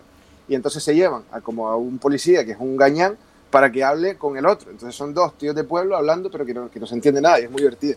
Pues bueno, Arma Fatal cuenta la historia de un policía que es como demasiado buen policía, y, y el tío trabaja en Londres, y lo mandan a un pueblo pequeño donde se supone que nunca pasa nada. Y bueno, en la liada. Un La pueblo de esos es de, de la campiña inglesa, ¿no? Como se suele decir. Exacto, exacto. Y la verdad es que es muy divertida porque eh, además es, eh, bueno, eh, Simon Pegg y Frog son, son- resultan muy buenos actores. Y aquí además se nota que el guion, si no me equivoco, también es de, de- aparte de Edgar Wright, es de, de Simon Pegg. Eh, además es que se nota que a ellos les gusta lo que están haciendo. Es decir, ellos cuando hicieron Zombies Party, a ellos Ujú. les gusta el, el Amanecer de los Muertos, eh, Zombies aquí, perdón, eh, eh, y les gustan las películas de acción de los 90. Entonces esta película es eh, pues, de Jungla de Cristal, le llaman Body, eh, eh, Arma Letal, ¿vale? Es totalmente esa. Y la verdad es que es muy, muy divertida. Si yo cada cierto tiempo, pues eh, eh, la vuelvo a ver porque decir, es que me lo pasó muy bien. La Ah, que la recomiendo a tope. Si la has visto varias veces es buena referencia. Y recordamos, está en, en Amazon Prime también. Amazon que nos tendrá que ir dando ya algo, ¿no? Vamos a tener que tener un diálogo con el señor Amazon, ¿no? Sí. ¿Qué está pasando aquí? que le estamos haciendo hoy una muy buena publici- publicidad. Y la tercera de la trilogía del corneto. Vamos con ella. Y volvemos, igual que los cinco mosqueteros. ¿No eran tres? Bueno, nadie sabe cuántos eran realmente. ¿No sabías que Los Tres Mosqueteros es una obra de ficción? ¿Escrita por Alejandro Dumas? Mucha gente también dice eso de la Biblia. ¿Qué? ¿Que la escribió Alejandro Dumas? No seas capullo, Steve. La escribió Jesús. Falta mucho. ¡Vamos allá! Y esta trilogía termina con Bienvenidos al fin del mundo, Ado. Pues sí, eh, bueno, esta es, el, es, es la última. La verdad es que a mí es la que menos me gusta, pero y es la que menos veces he, vi- he visto, la verdad de nuevo, pero es muy divertida también. Y bueno, trata de un grupo de amigos que, que hacen un camino por una serie de pubs, ¿no? Para, para beberse una cerveza en cada uno. Y eh, eh, lo hicieron de, no lo terminaron de hacer esa ruta de jóvenes y lo vuelven a hacer ahora de mayores. Pero están pasando como unas cosas también en ese pueblo y entonces es un poco esa situación. Y la verdad es que también, es decir, la misma onda eh, de, de las otras dos anteriores. Y es muy divertida y, y además es que eh, la relación de Simon Pegg y Nick Frost, como yo creo que son amigos aparte, pero en pantalla quedan, quedan muy muy bien y, y de, de si todo donde estén los recomiendo. Aparte, me gustaría también hablar de un poquito de Edgar Wright, que es un director inglés, que, que bueno, es el que ha dirigido todas estas películas, aparte también eh, bueno, iba a dirigir eh, Ant-Man, si no recuerdo mal, pero como no le dejaban hacer las cosas como él quería, pues pasó de todo, lo cual me parece que es, es una buena cualidad. Sí, cuando puedes hacerlo no está mal. Sí, sí. Está claro. Además es que estamos hablando de que probablemente eh, si, si Billy Wilder es Dios, probablemente Edgar Wright sea uno de sus profetas, aunque no tenga nada que ver lo que hace uno y otro, pero que es una, es una bestialidad. Estamos hablando de que yo no sé si voy a, voy a aprovechar y meto la mano y, Sí, y sí, que está ahí en el Olimpo. Sí, sí, que, eh, eh, eh, Baby Driver, no sé si la han visto, pero bueno, esa es un poco más, más reciente. Mm. Eh, el montaje de Baby Driver es mm, eh, la capilla sistina de los montajes, es decir, es una cosa muy brutal. Bueno, y en general las películas de Edgar Wright son todas buenas. El- eh, hace poco vi, bueno, se me ocurrió hablar de esta porque vi otra diferente que se llama Scott Pilgrim contra el mundo. No, pero está bien, que, está bien, que está bien estos saltos que das, así van cayendo más recomendaciones. Sí, sí, sí, sí, yo aprovecho porque al final a mí me gusta hablar de gente que hace cosas que a mí me gustan. Entonces al final estas tres pelis son como las más emblemáticas, pero las otras dos son eh, curiosidades que como para completar pues están bien. Aunque Scott Pilgrim, por ejemplo, tiene muchos defensores y a la gente le gusta muchísimo. Pero bueno, la verdad es que yo si tuviera que elegir una, pues probablemente a, a nivel técnico, pues elegiría probablemente Baby Driver. Pero a nivel de que me divierto, pues elegiría eh, Zombies Party y Arma Fatal. Pero bueno, ahí las dejo. Las dos primeras de la trilogía del corneto. Pues no Sí, es sí. fácil, ¿eh? No es fácil el cine que sea divertido, el cine con humor, porque, bueno, pues ya sabemos cómo es esto. A unos les hace muchísima gracia, a otros no les hace Claro. apenas gracia, pero esas son las recomendaciones en esa trilogía del corneto. Y Ado, antes de despedirnos, tenemos que hablar también, vamos a dejar Amazon, nos vamos a Netflix, de las reglas de Slaughterhouse. Sí, la verdad es que eh, la vi de esos layos, ¿no? De estas que, que no sé si iban a poner audio y me metí a hablar. a No, no, dale, dale. No, vale, vale. No, no, no, Sí, nos ha pillado el toro, ya habíamos buscado, habíamos Vale, buscado vale. tres audios y ya cuatro, ya... pff, Vale, vale, vale. Pues bueno, esta es porque como curiosidad y como, eh, eh, como completismo también, Hmm. pues salen eh, Simon Peck y Nick Frost y la aproveché porque digo, la vi la semana pasada y me resulta curiosa porque, bueno, es, es un poco historia de, de sucesos que pasan dentro de, de, un, de una residencia de estudiantes, de un, como un colegio mayor, algo así, barra, bar- sí, barra instituto, ¿no? Y eh, bueno, es una película divertida, es, es como de terror, pero de terror divertida, donde pasan cosas simpáticas. Y, y bueno, como para domingo por la tarde, pues la recomiendo porque es entretenidilla. Sí, pero hay un pequeño escalón, ¿no? Con respecto a las otras. Uf, hay un universo de diferencia. Ah, vale, Sí. vale, vale, vale. Esta está bien normalita. Si estamos hablando de que para mí las otras son obras maestras absolutas. sí, sí, y esta, pues, vale. Esta es muy, muy de, muy, muy de domingo, ¿no? Esto es una recomendación menor, digamos. Ahí está. es una mini recomendación. es Eso una mini es. recomendación. Eso es. Bueno, pues ahí están, ¿eh? sobre todo la trilogía del corneto con Zombies Party, Arma Fatal y Bienvenidos al Fin del Mundo. Y luego ya esta pequeña recomendación para un domingo, un despiste que tengas las reglas de House Y bueno, por supuesto, con Ado Santana, qué gran día. Además, nos ha coincidido 4 de mayo, el día de Star Wars, y tenemos nuestra sección Videoclub. Ado, como siempre, un auténtico placer. Nos citamos para el próximo martes. Continuaremos hablando de más cine, pero también, sobre todo, de, eso, de ese proyecto ¿eh? que estáis desarrollando en Ginamar y que, bueno, pues hoy tenéis una cita clave, importantísima. Que salga todo bien, Ado. Gracias, un abrazo muy fuerte y un placer siempre estar aquí. Gracias, un Buen abrazo. día. Hasta luego.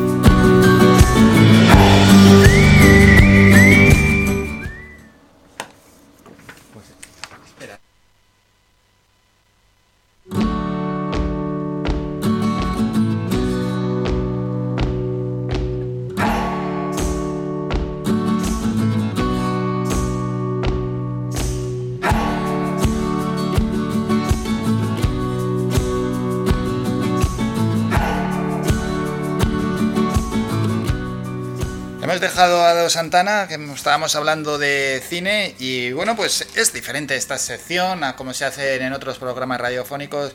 Ado siempre nos trae su particular punto de vista y también las películas que él quiere destacar. La trilogía del corneto, ¿quién se esperaba que nos iba a venir con eso Ado Santana? Pues nadie, ¿no? Pero es un eh, es experto, además es, cineasta que está haciendo ahí un trabajo que ganas ahí de verlo, de Ginamar, lo que están haciendo allí para junio, quizás cuando lo bueno es que de primera mano vamos a saber en qué fecha lo vamos a poder ver ese, ese corto, ese reportaje que están haciendo y, bueno, y que el propio Ado pues es- que trabaja ahí nos lo, nos lo va a traer y, y nada, con Ado en este día de Star Wars hemos charlado. Vamos a presentar lo siguiente que tendremos en el programa. Daremos unas pautas sobre el mundo del deporte, es decir, noticias de ultimísima hora en lo que a lo deportivo se refiere, porque, pues bueno, los futboleros están de enhorabuena con esto de tantos y tantos partidos. Ayer el Sevilla perdió 0-1 ¿eh? frente al Athletic, por tanto se descolga ya casi casi definitivamente no para luchar por la liga, seis puntos con el Atlético de Madrid. Se me antoja imposible, bueno, 34 jornadas que le ha durado al Sevilla esa ilusión por intentar ganar la liga, que todavía no ha dicho su última palabra, pero bueno, quedan 12 puntos, está a 6, es más que complicado, aunque lucharán hasta el final. Y hoy hay Liga de Campeones, ¿eh? luego lo vamos a recordar. Y las entrevistas que vienen para la próxima hora.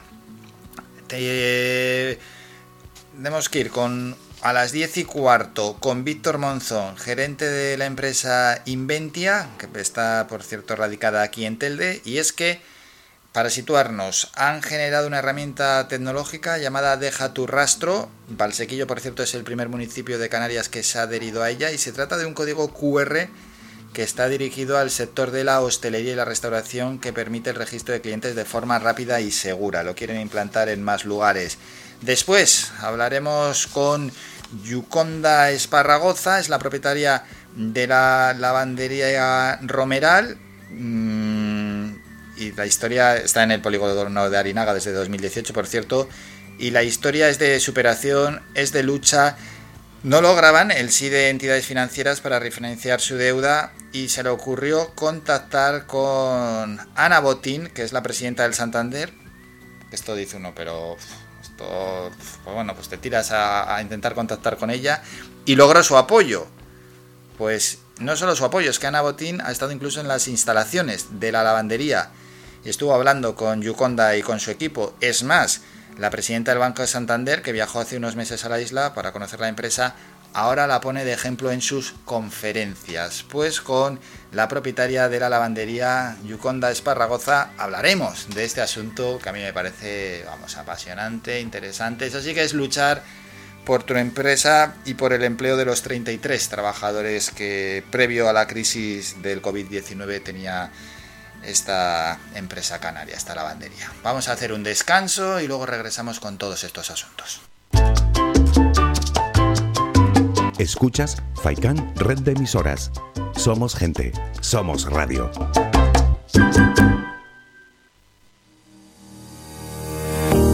¿Estás tirando el cartucho de tu impresora?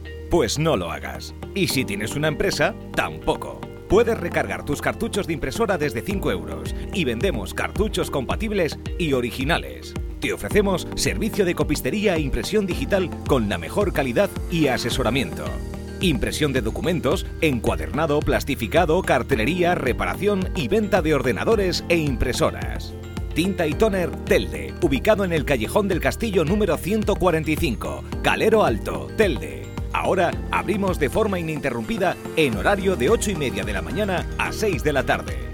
Infórmate. Teléfono 928 70 37 32. 928 70 37 32. Y visítanos en nuestra página tinta y tintaytonertelde.com. Tinta y Toner Telde. Te damos el mejor color.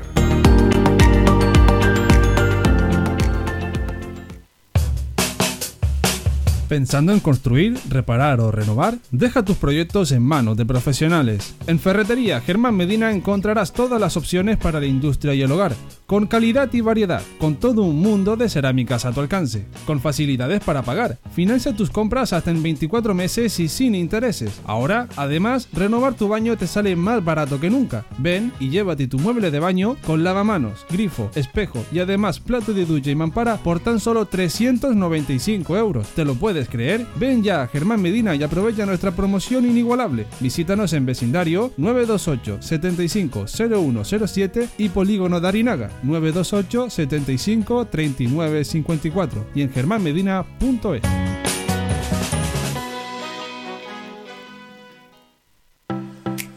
Ven al restaurante La Cofradía de Pescadores de Arguineguín, bajo la dirección de Manolo El Picao. Abierto los martes y de jueves a domingo, de 12 del mediodía a 11 de la noche. Lunes y miércoles cerrado por descanso del personal.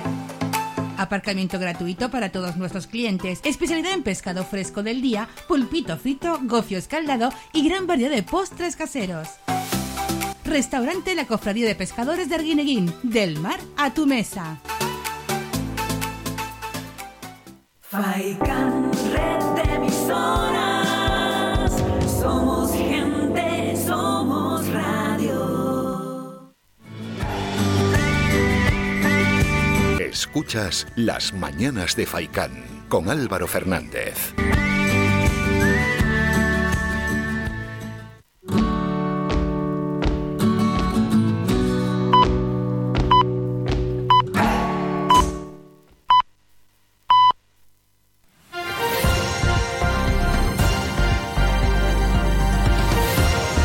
Noticias.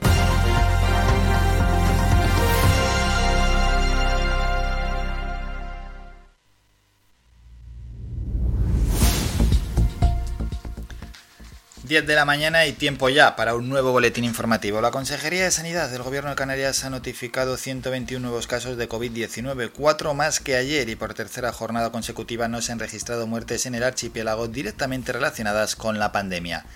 De estos 121 nuevos casos, 63 son en Tenerife, 48 en Gran Canaria, 7 en Lanzarote y 3 en Fuerteventura.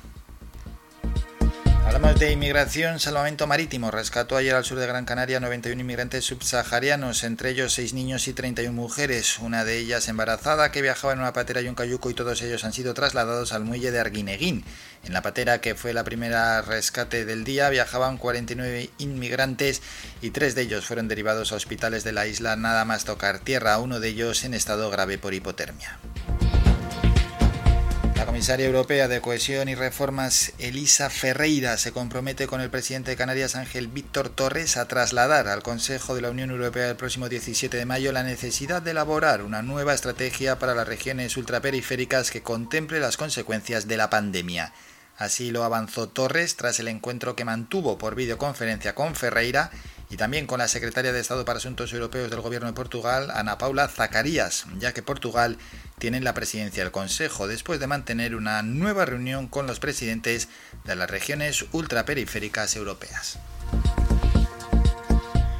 Más asuntos, el diputado del Común, Rafael Llanes, destacó que el sistema de tutela y protección de menores en Canarias se ha visto desbordado ante la afluencia masiva en la llegada de inmigrantes a las costas del archipiélago, por lo que ha solicitado a las diferentes defensorías del pueblo de las comunidades autónomas de España solidaridad con las islas.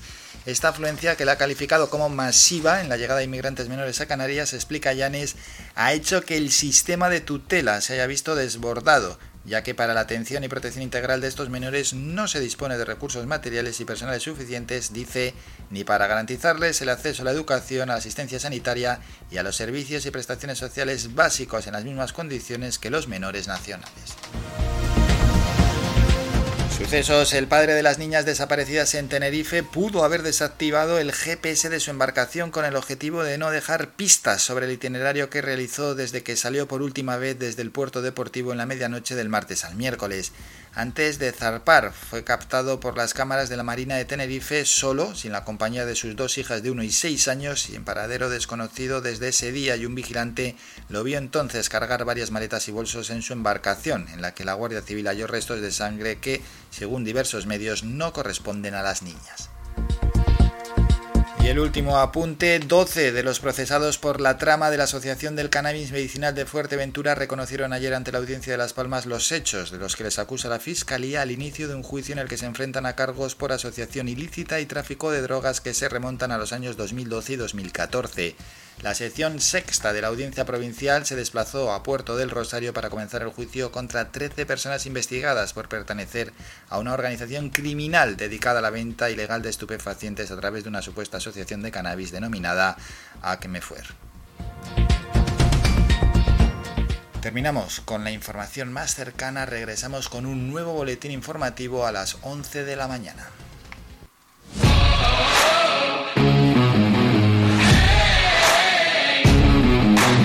La actualidad deportiva.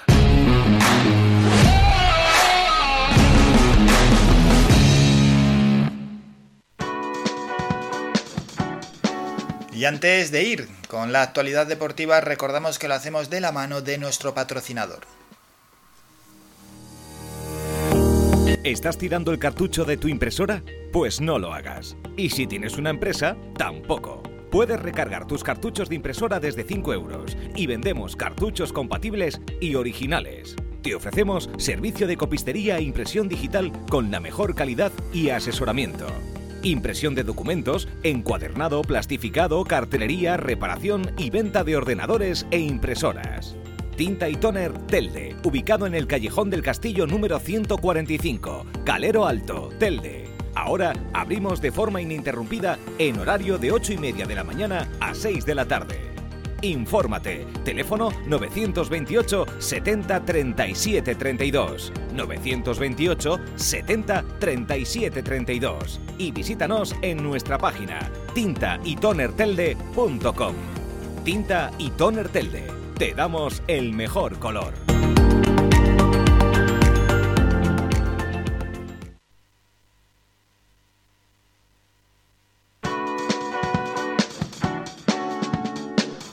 Vamos con la información deportiva. Ayer se jugó el último partido en la jornada 34 de Primera División en que enfrentaban el Sánchez Pizjuán al Sevilla y al Athletic. Un gol a ultimísima hora de Iñaki Williams en el minuto 90 dio la victoria a los vizcaínos. Con esta derrota el Sevilla se queda cuarto clasificado con 70 puntos y a falta de cuatro jornadas el líder es el Atlético de Madrid con 76, segundo el Real Madrid con 74, mismos puntos para el Fútbol Club Barcelona y cuarto un Sevilla ya a 6 puntos de, lo- de los colchoneros.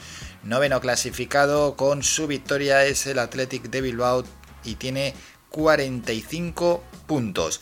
También se jugó jornada en segunda división donde tenemos a la Unión Deportiva Las Palmas con estos resultados. Sabadell 2, Rayo Vallecano 0 y Albacete 0, Alcorcón 1. Con esta derrota el Rayo Vallecano certifica que se queda fuera de los puestos que dan eh, acceso a jugar esos playoffs de ascenso a primera división. De momento ya es séptimo clasificado con 57 puntos y gracias a sus tres victorias consecutivas es el Girona quien se ha posicionado sexto para jugar esos playoffs con 58 puntos. Gracias a su victoria, el Alcorcón es decimosexto con 41 puntos y en la zona baja de la clasificación el Sabadell respira un poquito, aunque sigue en zona de descenso con 40 puntos. Farolillo rojo y ya pues con muy pocas probabilidades de salvarse es el Albacete con 33 puntos. Más asuntos, vuelve la Liga de Campeones hoy, partidos de vuelta de las semifinales, se enfrentan desde las 8 de la tarde en el Etihad Manchester City París Saint Germain. Recordamos que el equipo inglés ganó 1-2 al equipo galo a la semana pasada, por tanto tiene ventaja el equipo de Pep Guardiola. Y mañana desde las 8 de la tarde en Stamford Bridge se enfrentan el Chelsea y el Real Madrid, dos equipos que traen un 1-1 del partido de ida que se jugó en Valdebebas. En cuanto a baloncesto en la Euroliga, dos partidazos hoy, desde las 6 menos cuarto Anadolu Efes Real Madrid y desde las 8 Barcelona Zenit. En tenis, ojo a esto, eh, Carlos Alcaraz, invitado de la organización, debutó con firmeza en el Mutua Madrid Open de tenis, ganó al francés Adrián Manarino, 34 del mundo, por 6-4 y 6-0 para alcanzar la segunda ronda y convertirse en el primer rival de Rafa Nadal. Por tanto, presente y futuro coincidirán mañana miércoles en la pista Manolo Santana, que es la principal de la caja mágica el primer cabeza de serie número 2 del mundo y cinco veces ganador en Madrid ante este prometedor joven de 17 años, que puede ser el sustituto ¿eh? de Rafa Nadal, debutante en este Master 1000, que contempla un alentador devenir en este deporte. Apunten el nombre Carlos Alcaraz, quien puede ser el sustituto de Rafa Nadal. Hoy se enfrentan.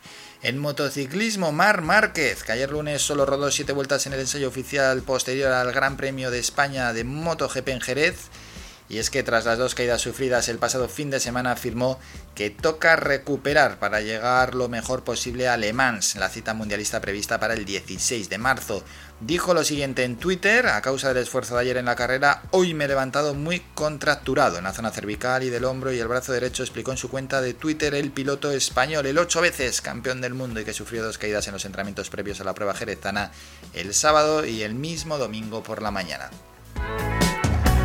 Y nos vamos con un apunte de deporte local. Christine Giampoli llevará la imagen de Gran Canaria, isla europea del deporte, en el campeonato automovilístico Extreme E, que además cuenta con la colaboración del Patronato de Turismo de Gran Canaria al ofrecer una gran oportunidad de promoción del destino en un momento de complejidad para la principal industria de la isla. Eso al menos es lo que dice el Patronato de Turismo de Gran Canaria.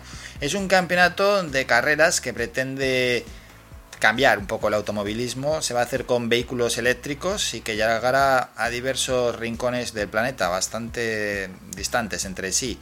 Irá a, a Lula, en Arabia Saudí, a Dakar, que está en Senegal, a Kangerlussuaq, en Groenlandia, a Santarém, que está en Brasil, o a la Patagonia, que está en Argentina y con el objetivo de evidenciar los desafíos del cambio climático a los que se están enfrentando los diversos ecosistemas. Lo van a hacer en coches eléctricos en condiciones extremas. Los equipos, por cierto, que participarán en esta competición estarán formados por una piloto y un piloto, promoviendo por tanto una igualdad de género, la igualdad en condiciones entre los competidores. Esa es una de las normas del reglamento de Extreme E, que de esta manera pues muestra su apoyo a la igualdad de género tanto en el automovilismo como en el lugar de trabajo. Por tanto, la imagen de Gran Canaria, isla europea del deporte, la llevará por el mundo Christine Giampaoli. Me paso las noches en vela. Y nos tocan nuestros minutos musicales. Una de las canciones que más están sonando está de Álvaro de Luna. Desnudo las horas que quedan. Dibujo tu cuerpo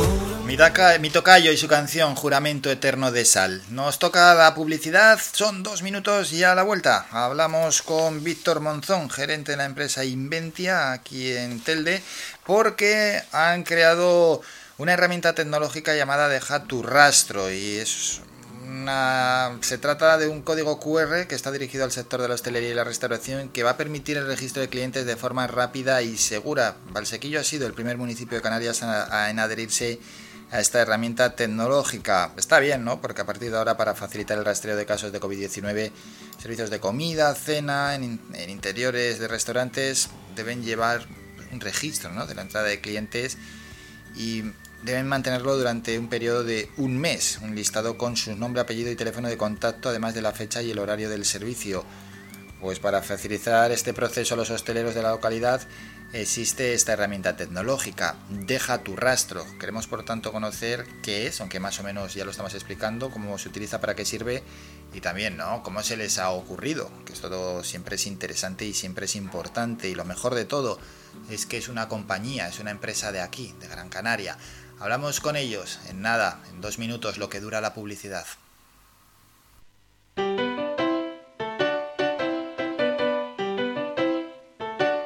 Estás escuchando Faikan Red de emisoras Gran Canaria. Sintonízanos en Las Palmas 91.4. Faikan Red de emisoras. Somos gente, somos radio.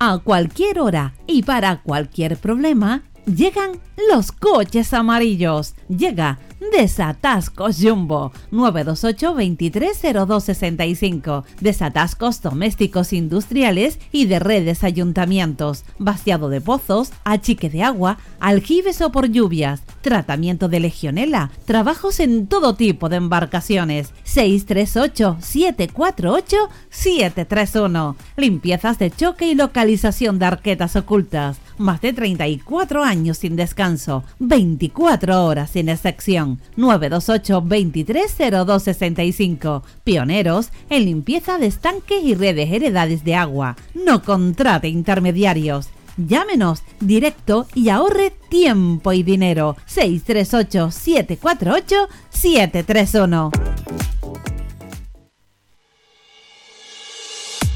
Mantén tus instalaciones de limpieza con Servinagua. Te ofrecemos un servicio profesional de limpieza para oficinas, locales, núcleos residenciales, comunidades de vecinos, industrias, cristales, colegios, limpieza general de obras y mucho más. Teléfono 928 96 37 63 y correo electrónico info arroba servinagua.com. Si ya dispone de un servicio de limpieza, pide presupuesto sin compromiso y lo mejoramos. Recuerda, teléfono 928 96 37 63 y correo electrónico info arroba servinagua.com. Servinagua 2018 SL, empresa con más de 20 años de experiencia. Somos gente, somos radio.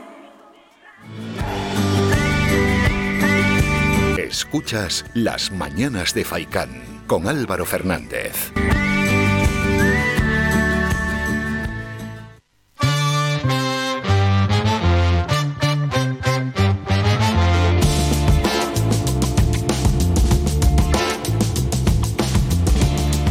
Más protagonistas, lo hemos comentado antes de irnos a publicidad que hablaríamos con Víctor Monzón, con quien ya estamos, el gerente de la empresa Inventia, y es que vamos a presentarlo por si algunos eh, conectado al programa última hora, han generado la herramienta tecnológica Deja tu rastro y bueno, se trata de un código QR que está dirigido principalmente al sector de la hostelería y la restauración que permite un registro de clientes de forma rápida y segura. Por cierto, el primer municipio de Canarias en adherirse ha sido Valsequillo, pero ¿quién mejor que ellos para explicarlo además con más detenimiento y, bastante mejor? Con él estamos ya con Víctor Monzón. Víctor, buenos días. Hola, buenos días Álvaro, ¿qué tal? Muy bien, y deseando conocer esa herramienta tecnológica, deja tu rastro. Ajá, muchas gracias por darle publicidad porque al final yo creo que nos interesa a todos intentar poner nuestro granito de arena en, en el freno a, a la pandemia que nos azota. Pues sí, sí, toda ayuda siempre es bienvenida, ¿eh? a pesar de que bueno, vamos avanzando, la vacunación también, pero ahí sigue el riesgo ¿eh? y ahí están los contagios.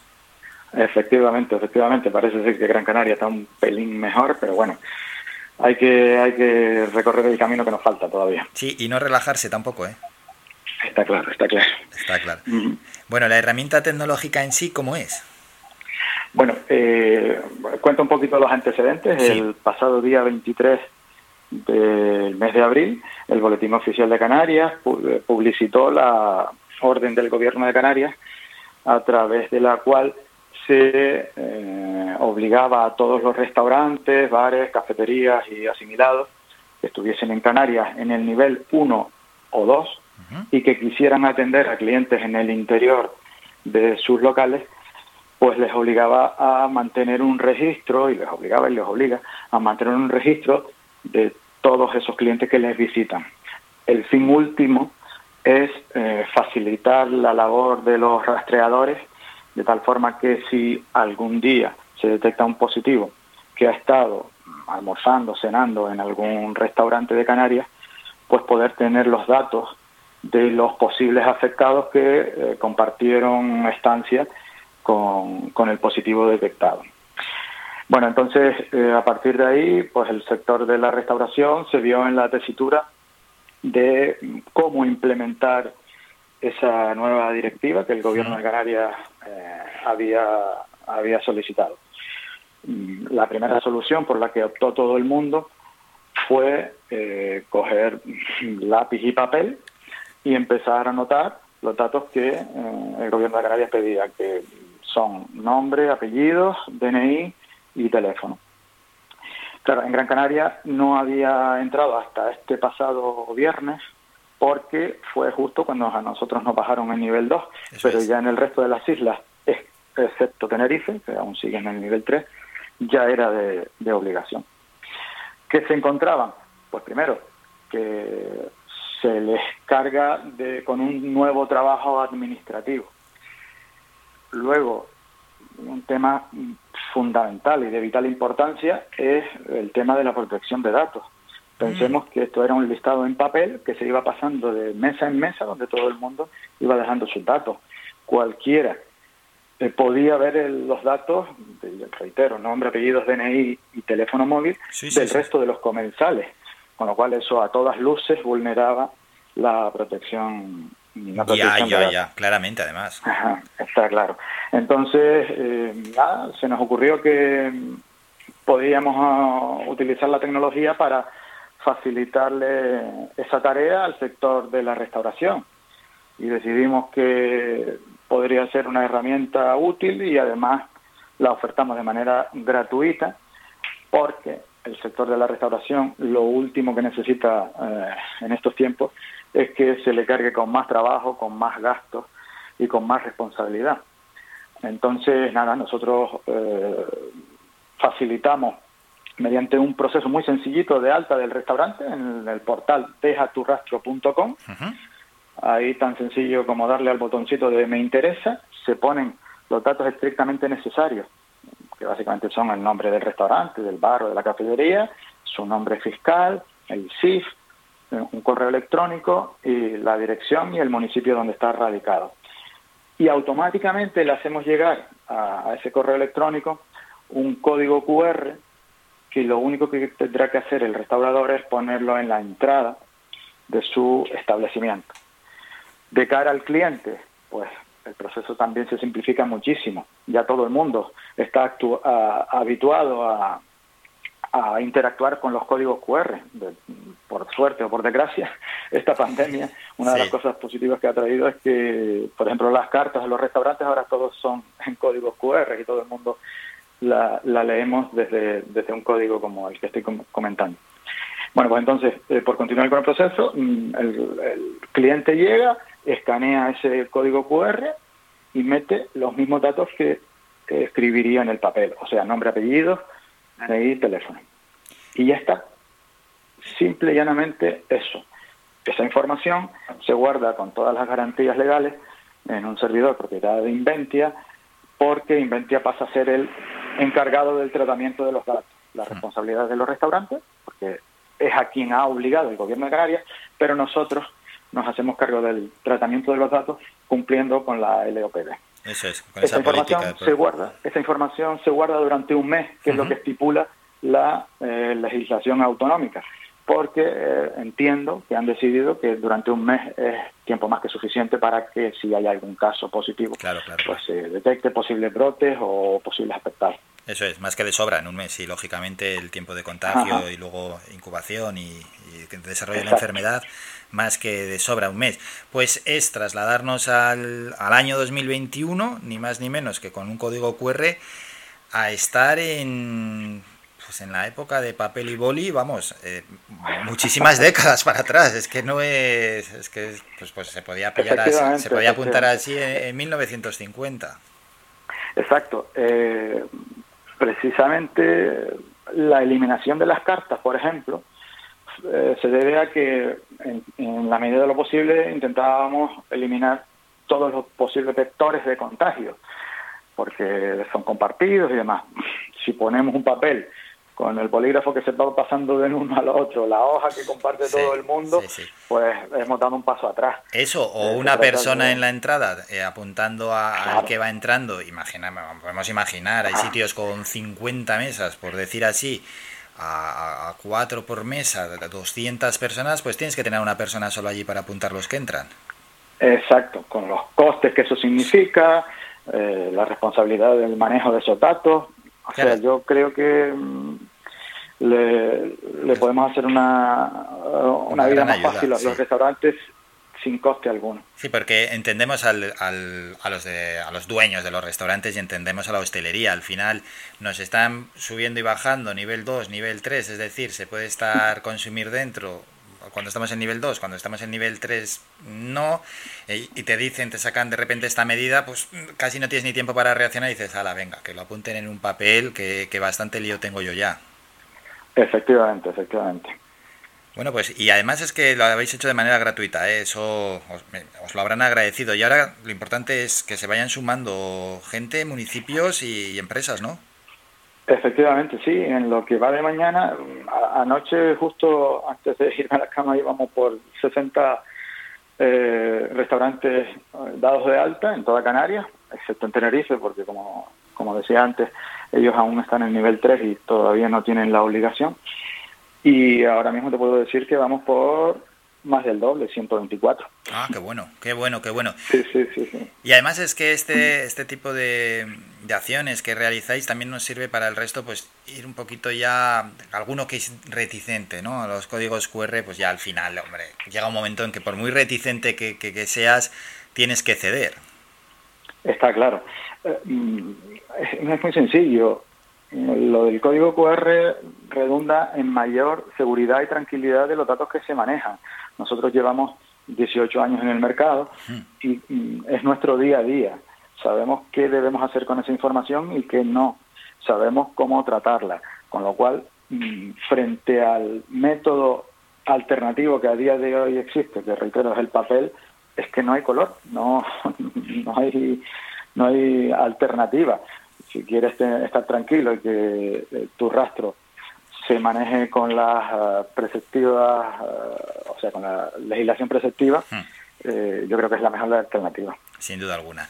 Y nos ha encantado esta iniciativa y por eso hemos contactado con el gerente de la empresa, Víctor Monzón, de, de Inventia, para mostrar esta herramienta tecnológica llamada Deja tu rastro, que esperemos pues que se vaya cada vez eh, aumentando, que se vaya sumando el sector de la hostelería y la restauración.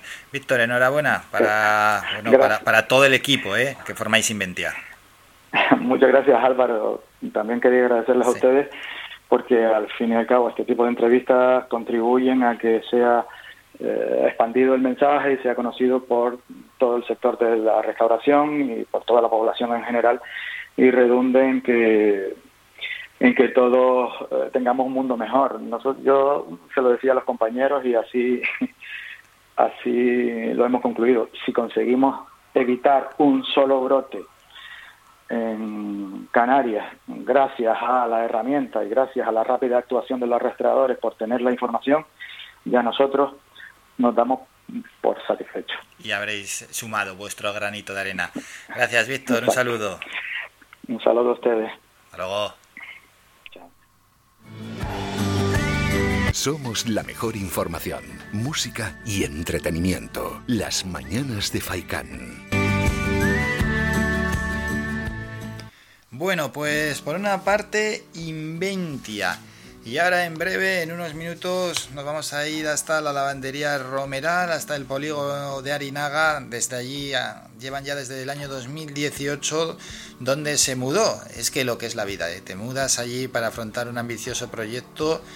Un proyecto de una lavandería que, bueno, que antes de la pandemia trabajaban 33 personas, un proyecto de modernización ligado también a la sostenibilidad, a la digitalización, a qué más, a conciliación familiar, puedo añadir también por cómo está estructurada ¿no? la, compañía y la empresa por dentro. Llega la crisis y te revienta, es que te deja las cuentas en cero, de una facturación que era de 2 millones al euro, de euros al año a, la nada, a la nada más absoluta. Es más, ojito, que la lavandería Romeral fue premiada como la mejor lavandería en España en el año 2018 y en el 2020 de una persona, Yuconda Esparragoza, que llegó desde América hace 28 años ¿eh? para estudiar aquí turismo y que al final se quedó y con muchísimo valor y muchísima inteligencia ha llevado hacia adelante esta empresa que vamos a hablar con ella porque Ana Patricia Botín, quien es presidenta del Banco Santander, vio este ejemplo porque Yuconda se puso en contacto con ella, viajó Ana Botín, incluso a Gran Canaria en uno de sus viajes, fue a la propia lavandería, allí estuvo con el equipo directivo y ha rescatado, entre comillas, a esta pequeña lavandería con un gran futuro pero muy tocada por la COVID. Bueno, lo que ha hecho la entidad financiera es ref- refinanciar su deuda, vamos, ha refinanciado la deuda y ya está, es decir, le da un margen que la cosa vuelva a ser como antes y puedan pagar eh, la deuda, ¿no? No, no asfixia a la empresa. Botín viajó hace unos meses aquí a nuestra isla y ahora pone este ejemplo en sus conferencias. Pone este ejemplo de, esta empresa en sus conferencias. Bueno, pues es, es un caso increíble. Ahora hace falta que la situación vuelva a ser como era antes y la lavandería Romeral pueda tirar para hacia adelante y pueda conservar esos 33 puestos de trabajo que tenía.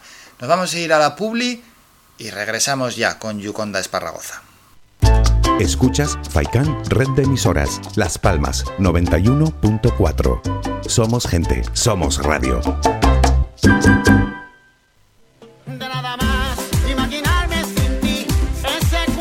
Restaurante Mi Niño abre sus puertas de lunes a viernes de las 7 de la mañana a 6 de la tarde. Le ofrecemos desayunos, menús variados caseros a precios asequibles. Disponemos además amplios salones para cualquier tipo de celebraciones. Infórmate o haga su reserva al 928 700602. Restaurante Mi Niño. Visítanos, estamos en la calle Los Peregrinos, Polino Industrial, El Goro Telde. Parking gratuito y fácil conexión con la autopista Gran Canaria 1. Te esperamos en el restaurante Mi Niño.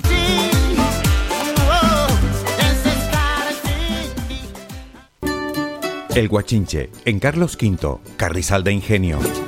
Si aún no conoces nuestro bichillo lagunero, no tienes perdón de Dios.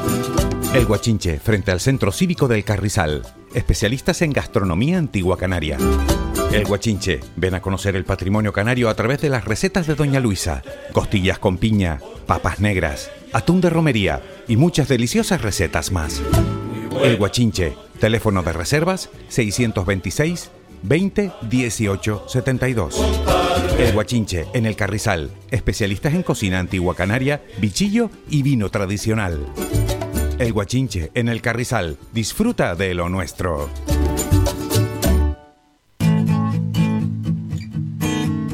Somos música.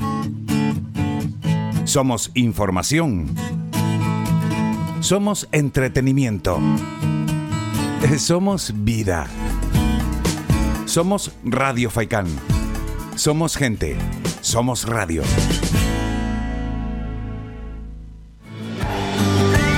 Somos la mejor información, música y entretenimiento. Las mañanas de Faikán. Ay, dime qué cuando me viste, sé sincera. Ay, dime qué pasa cuando te paso por la cabeza. Yo sé que estoy loca, pero tú malo. Eso sí, ¿eh? antes de hablar con Yuconda Esparragoza, sí que nos toca un temita musical, tres o cuatro al día. La canción es Machu Picchu de Camilo. Yo que debería estar encerrada en una jaula. ¿Cómo fue que terminé al ladito tuyo en mi cama? Mira qué cosa que ahora te tengo sin merecerte. Que no haya tenido que disfrazarme para tenerte. Ay, dime qué hice cuando me viste, sé sincero. Ay, dime qué pasa cuando te paso por la cabeza. Yo sé que estoy haberte fijado en mí. Yo sé que estoy loca, pero tú más loco de haberte quedado aquí. Loca, loca. Yo tengo más ruinas que Machu Picchu. He destruido mil planetas con cada cosa que he dicho. ¿Y cómo fue que te fijaste en una cosa que era todo menos una obra de arte? Yo hago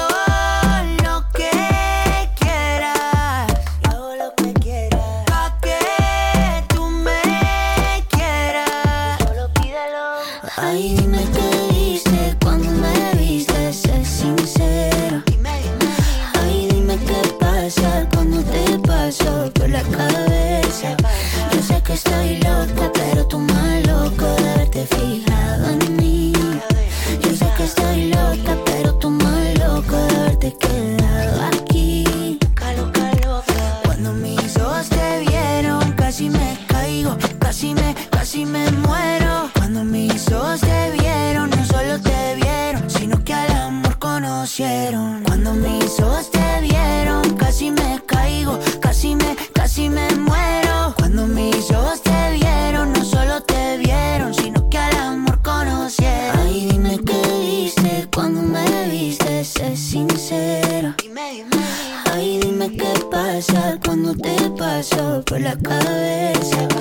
sé que estoy loca, pero tú más loco fijado en mí.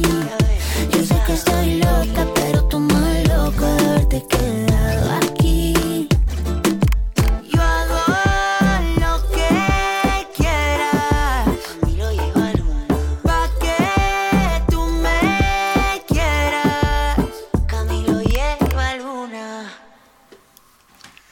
Y antes de ir a publicidad hemos explicado, ¿no? Porque ahora hablamos con Yuconda Esparragoza, la propietaria de la lavandería Romeral, y cómo fue su evolución ¿no? de esta lavandería instalada en el polígono de Arenaga en 2018, donde pues tenía un futuro, y lo tiene, lo sigue teniendo, ¿no? pero en esos momentos tenía una proyección enorme, contaba con 33 trabajadores y había afrontado un ambicioso proyecto de modernización, eh, sostenible además, respetando el medio ambiente, de digitalización y de incluso conciliación familiar. Pero llegó la pandemia y de unos ingresos bastante importantes a la nada, a, tener unos ingresos mínimos, ¿no? Además fue premiada como mejor lavandería en España en el año 2018 y 2020 y a raíz de estos malos resultados económicos claramente achacables a la pandemia y a la COVID-19 ella, Yuconda Esparragoza, la propietaria del negocio, decidió contactar con la presidenta del Banco Santander, con Ana Botín, para que le echase una mano. Y para hablar de este asunto y de esta valentía y de este buen hacer empresarial, estamos ya con Yuconda Esparragoza. Yuconda, buenos días. Hola, buenos días, ¿qué tal? ¿Cómo estás? Pues muy bien y además deseando eh, hablar con usted y conocer, ¿eh? Cómo, cómo- además, cómo, ¿cómo se le ocurrió directamente contactar así con el Banco Santander? Bueno, la verdad que fue un- todo un proceso, ¿no? Que como todas las empresas en España padecimos el año pasado con el tema de, la parada de, del sector hotelero y buscando financiación, eh, viendo que la financiación no llegaba en el tiempo que, la necesitábamos, pues buscando opciones, sigo a, doña Ana, Ana, como se le dice, eh, en las redes sociales hace mucho tiempo y hubo un momento que se me ocurrió pues contestarle uno de sus posts que, que publica, muchos de ellos muy interesantes, y a partir de allí pues le di a conocer la empresa, el proyecto, cómo la estábamos pasando aquí, y bueno, de esa manera pues nos conoció, pues, se interesó en nuestro proyecto. Y finalmente, después de un estudio económico claramente, de- de una valoración económica por parte del banco, pues decidieron apoyar nuestro proyecto y darnos el oxígeno que, que necesitábamos para seguir hasta, hasta aquí, hasta donde estamos ahora mismo. Pero escribió en un post de Ana Botín y e- ella misma lo leyó, su equipo. Qué curioso eso. Eh, pues sí, la verdad que una de las cosas que le preguntaba en ese post era si, era, si ella era quien, quien respondía ¿no? a, a sus redes sociales y, y me respondió que bueno, que intentaba hacer lo posible, no siempre era posible porque eran muchos, Claro, pero que eso. en ese momento realmente me refirió a, ellos tienen una plataforma de Santander Informa, o atención al cliente, me refirió a esa plataforma y en esa plataforma pues di información, hablamos y demás, pero sí es cierto que seguimos en contacto, por decirlo de alguna manera, a través de las redes sociales, porque bueno, vuelvo y repito, publican muchos artículos interesantes y seguimos hablando. Y ya después sí, sí contactaron eh, directamente, eh, sí contactaron directamente desde la Central de Madrid. eh, ella, a través de la Central de Madrid, contactó con- conmigo. Qué bueno, qué bueno, porque al final hay que tener esa, esa valentía, esa idea de decir, oye, pues yo lanzo aquí un mensaje, no tengo absolutamente nada que perder y si me responde Ana Botín, pues contacto directamente con ella. Es una genialidad. Bueno, sí, la verdad que como dice, como se dice, ¿no? La- las crisis agudizan el ingenio, ¿no? Y cuando no se tiene nada que perder y mucho que ganar, pues y se hacen las cosas con transparencia, pues los resultados están allí. Realmente eh, a ella le sorprendió mucho porque bueno, luego de contestarnos, de apoyarnos eh, el proyecto, ¿no? De luego el estudio económico, pues la sorpresa fue mayor cuando nos visitó hace un par de meses Ya. al punto de que nuestro proyecto empresarial eh, reno, con energías renovables, con sostenibilidad, con eh, ahorros energéticos, conciliación familiar, es un proyecto 4.0 que realmente es único en las islas y por palabra de ellas mismas, único en España, realmente. Este, le llamó la atención al punto de que en el mes que vino a visitar las islas, pues nos visitó aquí en la planta. Es que bueno eso. ¿Y cómo fue la visita allí de, de Ana Botín? Muy interesante, porque de hecho ni siquiera le esperábamos a ella, esperábamos a un consejero delegado del banco y la sorpresa fue mayor cuando estaba aquí todo el equipo esperando para recibirle como tocaba. Este, pues cuando me dicen, mira, quien está afuera es Ana Botín, ya la sorpresa fue mayúscula, ¿no?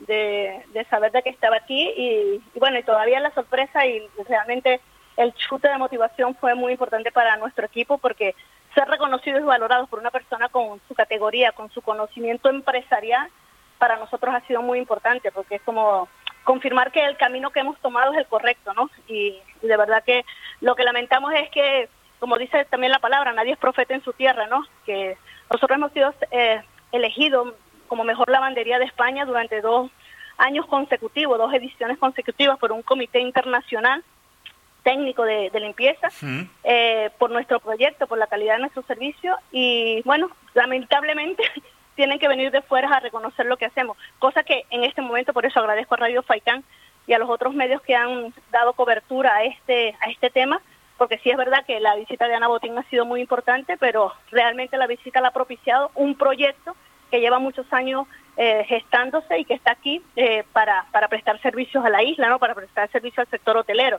Y es allí donde nosotros, bueno, eh, nos alegramos porque reconoció públicamente, incluso todavía la sorpresa para nosotros fue mayor, cuando hace un par de semanas en un foro nacional que se celebró en, en Madrid, eh, organizado por el periódico El Español y el que al que asistió el presidente de gobierno, asistieron alcaldes y todo una- un grupo de personalidades que estaban tratando sobre el tema de los fondos europeos, pues nuestra sorpresa fue mayúscula cuando la intervención de, de Ana Botín desde Estados Unidos eh, la realizó basándose en nuestro proyecto empresarial, basándose en la situación en la que estábamos, basando, tomándonos como ejemplo de empresas de referencia y de la necesidad de la que, que tenemos las empresas como la nuestra de que nos sigan ayudando hasta que esto se reactive y, y el sector arranque y podamos hacer frente a, a todo lo que tenemos en mano, puede que el proyecto que, que hemos gestado pues no, no se quede en la cuneta, ¿no? que podamos seguir. Entonces ahí fue donde digamos que fue el puff, ¿no? Sí, El- sí, sí, en, en los medios y se dio a conocer su visita aquí a la isla y a nuestras instalaciones. ese chute de energía y bueno, y que, que, que la propia presidenta del Banco Santander os ponga como ejemplo, pues al final esto habla de bien, del trabajo que habíais hecho hasta ahora y de, bueno, pues de ese premio de mejor lavandería en España en el año 2018 y 2020. Pues no tendrá casos, ¿eh? Para poner como ejemplo, y os ha puesto a vosotros, eso habla muy para bien, ¿no? Desde ese año 2018 que os mudasteis al polígono de Arinaga, el proyecto era muy, muy ambicioso, pero claro, desde el estallido de la pandemia, pues eh, se ha paralizado absolutamente todo lo que tiene que ver principalmente con la hostelería y para vosotros esto ha sido un mazazo tremendo. En estos momentos, ¿cómo está la empresa Yuconda? Pues ahora mismo nosotros estamos trabajando a un 15% de nuestra capacidad, estamos abriendo la planta tres, cuatro veces a la semana, porque es cierto que hay un par de clientes nuestros que están trabajando y que estamos eh, prestándoles servicio, pero en cuanto a producción, muy mal, muy mal, porque es una planta que tiene capacidad para hacer 14 toneladas de ropa al día y estos días que estamos abriendo, pues no llegamos a 4 toneladas al día, con lo cual hay una capacidad ociosa muy importante, pero los gastos, los impuestos, seguridad social y todo lo demás, hay que seguirlo pagando, ¿no? Con lo cual la carga es bastante pesada y difícil de llevar, por supuesto. Pues ya llevamos así eh, un par de meses, digamos que bueno, realmente los meses donde la producción estuvo medianamente decente, por decirlo de alguna manera, fueron julio y agosto. A partir de allí no hemos superado el 20% de media en producción. ¿Qué expectativas Como es el tenéis? sector turístico, es decir, no es- Sí, sí. ¿Qué expectativas tenéis? Es decir, mm, llega el verano, pensáis que el verano mm, no vais a remontar o que sí que vais a remontar algo y luego ya que pueda haber una explosión a partir del otoño. Sí, bueno, la verdad es que como todos, ¿no? Las expectativas son muy complicadas de definir porque no dependen de nosotros, dependen de los países emisores, Claro. depende de la vacunación. Eh, se habla que mayo podía ser el verano, un verano anticipado, pero no, no sabemos. Realmente todos tenemos claro que recuperar eh, los volúmenes de turistas que teníamos eh, no pasará hasta el 2022, 23, será cuando los tengamos, pero bueno, tenemos esperanza en que si ciertamente la vacuna se, se consolida, pues que el verano sea por lo menos como lo que fue el julio y agosto de- del año pasado y que poco a poco podamos ir recuperando producción. También es cierto que lamentablemente habrá muchas empresas que se queden en, en el camino porque no es fácil, ¿no? Y si, bueno, nosotros logramos mantenernos, pues también habrá un nicho de mercado eh, de hoteles que necesitarán servicios y ahora nosotros que estamos trabajando mucho con el tema de la huella de carbono y la sostenibilidad, pues también es- cierto que tenemos una apuesta de valor que esperamos sea reconocida en el sector y pues puedan contratar nuestros servicios y así nosotros poder aumentar ese volumen de producción que, que tenemos ocioso y que estamos en capacidad de ofrecer. Bueno, pues ojalá vaya eh, aumentando ese volumen que según vayan llegando los turistas, la cuestión es cuándo, ¿no? Porque cuando hablamos aquí con diferentes expertos o alcaldes, cada uno va da- dando un punto de vista diferente, aunque bueno, ojalá sea lo antes posible y, y- y la cosa vaya eh, aumentando progresivamente, aunque sí que se espera ya esa explosión para el pues para la temporada de otoño-invierno, pero bueno, es que quedan muchos meses para, para entonces y lo que nos dice la propia Yuconda, que ojalá julio y agosto sean como, como el año pasado. Es que tampoco se puede tirar el verano porque cualquier ayuda es, es positiva. Una empresa, la lavandería. Romeral, que, que también tiene un, un proyecto de gestión de residuos textiles, ¿no?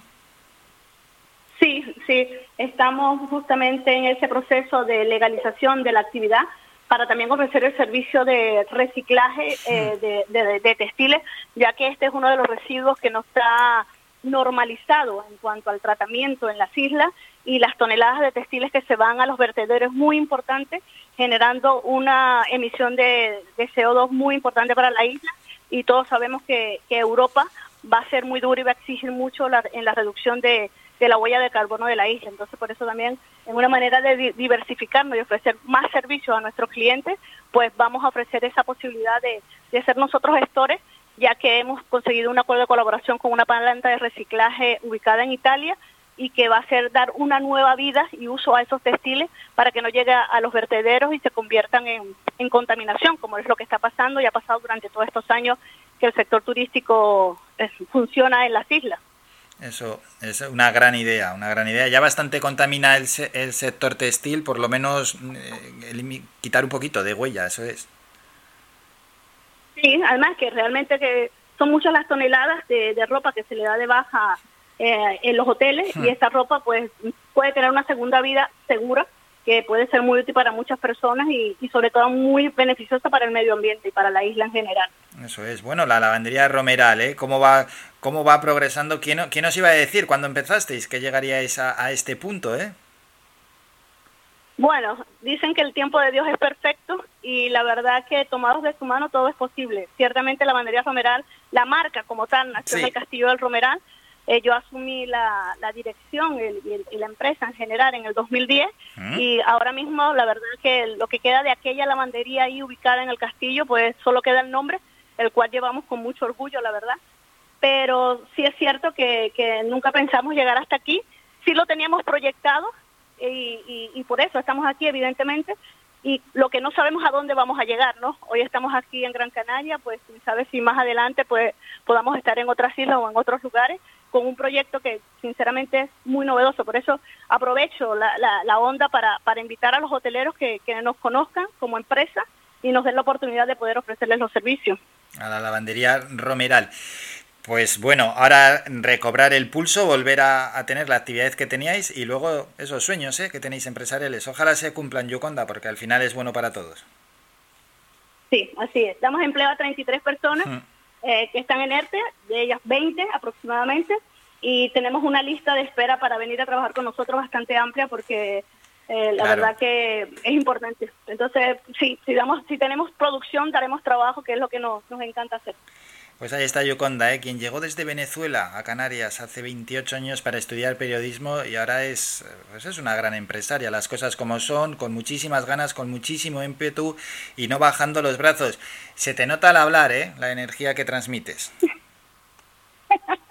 bueno, no queda otra, esa es la orden, ¿no? Liderar un proyecto como este no es fácil, pero vuelvo y repito, si uno está de la mano de Dios y hace las cosas con cabeza, todo es posible. Lo que hay es que pasar este desierto y tener fe y confiar en que se va a salir y, no solo nosotros, sino el sector y la isla en general. Yo creo que de aquí estamos aprendiendo mucho todos y, y si sabemos sacar provecho a esta a esta situación, pues saldremos fortalecidos. Confío sin duda ¿eh? en que volveréis a triunfar. Por cierto, ¿por qué otras instituciones nos daban la financiación que sí os ha dado el Santander?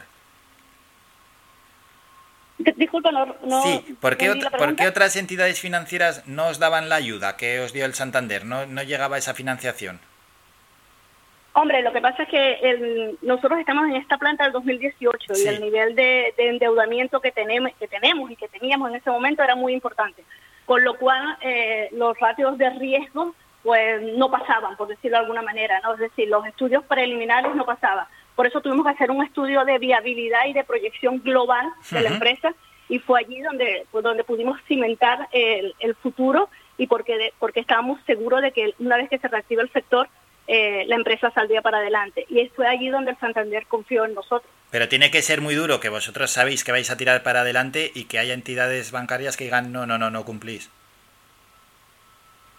Pero es así. Y encima a eso se sumaba el confinamiento, el no poder ir a las oficinas, eh, la incertidumbre, y se sumaban muchas variables que, que fastidiaban mucho el poder em, mostrar lo que teníamos nosotros aquí. Y allí la idea de, de contactar con Ana y bueno, y la bendición de recibir su, su respuesta, ¿no? Qué La bueno, verdad. increíble. Bueno, pues que la cosa vaya mejorando allí para la lavandería Romeral, que seguro así lo confiamos según se vaya reactivando la economía y que sigáis triunfando y además eh, pues hacia adelante con esta gran empresa que antes de la crisis daba trabajo a 33 personas y que encima tiene planes de expansión. Yuconda, un enorme placer. Enhorabuena por, por todo lo que estáis haciendo y a continuar con ese trabajo y con esa energía que transmitís. Muchas gracias.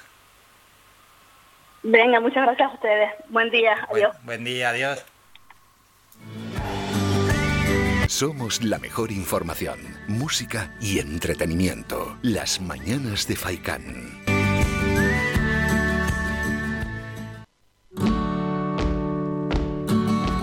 Porque es fácil decirlo, ¿no? Cuando uno no está viviendo esa situación agonística que supone ver cómo se hunde su- tu empresa y supone ver cómo te están asfixiando los gastos, ¿no? Que tienes que asumir mes a mes.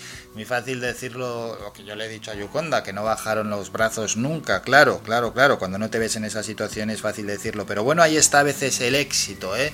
En no relajarse, en no bajar los brazos, en seguir peleando por una idea que tú tienes clara que, que estaba triunfando y que una vez que salgamos de estas dificultades iba a triunfar, pues ahí está, mm, ahí está sin duda alguna eh, el kit de la cuestión, la varita mágica, el, el hecho por el que proyectos como este no se han parado del todo. Fíjate, una lavandería que vivía casi, casi, no, no en exclusiva, ¿no? Pero eh, gran parte de su trabajo dependía de la hostelería, pues con este parón turístico sus ingresos de 2 millones de euros al año casi pasaron a, la nada. Bueno, a la nada casi casi en estos momentos están. Ah, Ya ha comentado Yukonda cuál es el volumen de trabajo que, que manejan, que para nada tiene que ver con lo previo a la crisis. Y luego están, por una parte, el seguir y seguir y seguir, aunque a veces también hay que analizar un poco la situación y no chocarte contra un muro, porque si vienes de una empresa solvente, pues sí, lo lógico es seguir, pero si ya venías de una empresa en ruina, a veces lo mejor es cambiar, ¿eh? Pero bueno, en este caso estaba claro que había que intentarlo. Y luego por otra parte está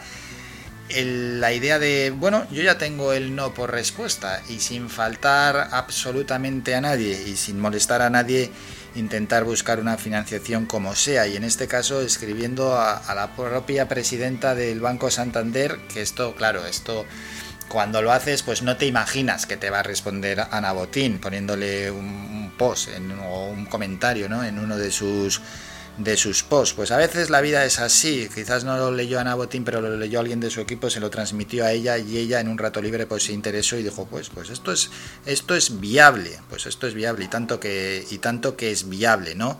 Y al final, gracias a eso, lo han conseguido. Que llamar al Santander y decir que se te ponga Ana Botín, pues va a ser complicado, ¿no? Y poco caso te van a hacer. Pues mira, como en este caso lo consiguió Yuconda Esparragoza y su equipo. Bueno, qué gran historia la que hemos traído aquí a Radio Faikán y deseando que empresas como esta salgan ya de la crisis, generen empleo y tengan el brillante futuro y ese brillante porvenir que, claramente lo tenían antes de la crisis, premiada como mejor lavandería en España en 2018 y 2020 y lo vayan a tener en los próximos años. Tenemos que hacer un descanso, nos vamos a publicidad y a la vuelta ya nos toca la recta final del programa. A las 11 es el último boletín informativo y luego vamos a hablar con el abogado Pablo López. A eso de las 11 menos 5 más o menos lo tenemos en la calle, lo tenemos en, en juzgados, lo vamos a casi... Pablo, eh, atiéndenos estos minutos que tenemos que ir con la sección. Así que con nuestro abogado Pablo López hablaremos a eso de las 11 y 5 minutos de la mañana. Vamos a la publi y regresamos con estos asuntos. Faikan, red de emisoras. Somos gente, somos radio.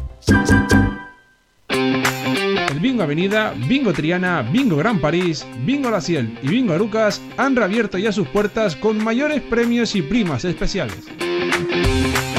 Vuelven con medidas de seguridad e higiene contra el COVID-19. Disponemos de aparcamiento vigilado y servicio de cafetería para nuestros clientes. Vende Belingo y prueba suerte. Te esperamos. Juega de forma responsable. El abuso puede provocar ludopatía. Prohibido a menores de 18 años.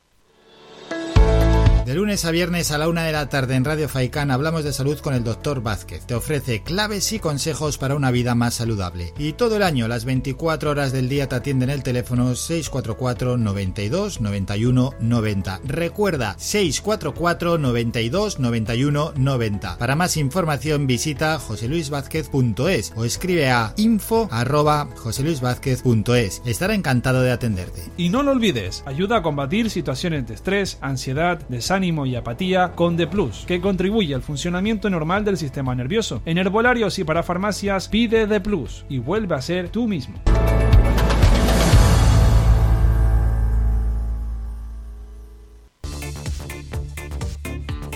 Si vienes a Tejeda o Artenara, busca los mejores productos locales, fruto del esfuerzo de muchas personas que día a día trabajan para mantener sus tradiciones de generación en generación. En Supermercado Udaco Artenara y Panadería de Artenara Abraham Romero puedes encontrar muchos de estos productos, pero además el pan de Artenara, los mejores panes de la cumbre de Gran Canaria. Compruébalo en nuestras tiendas de Artenara y Tejeda o búscanos en Facebook, Twitter o Instagram. Supermercado Udaco Artenara y Panadería de Artenara Abraham Romero.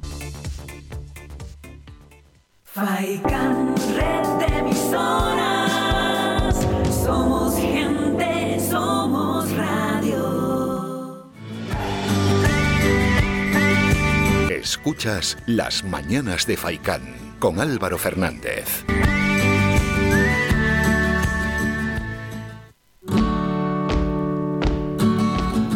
En un minuto vamos con el boletín informativo. Antes recordamos los diales que tenemos aquí en Radio Faicán. La 104.2 FM es para la zona de Las Palmas de Gran Canaria, Telde, Mogán, Maspalomas, Santa Brígida, San Mateo, Terror, Valsequillo, Ingenio, Agüimes y Vecindario. Bueno, es un dial que abarca un gran terreno.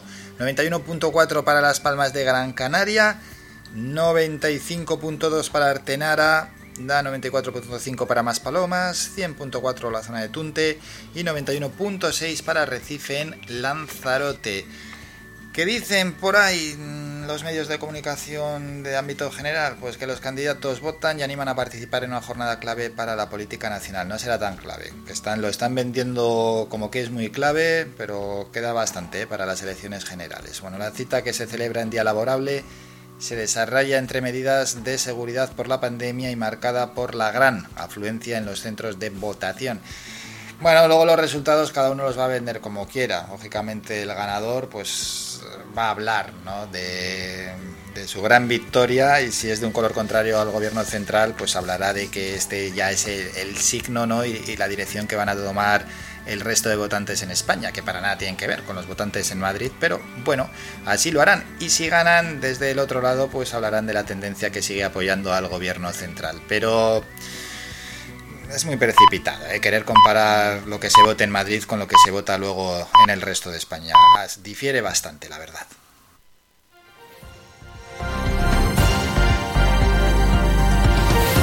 Noticias.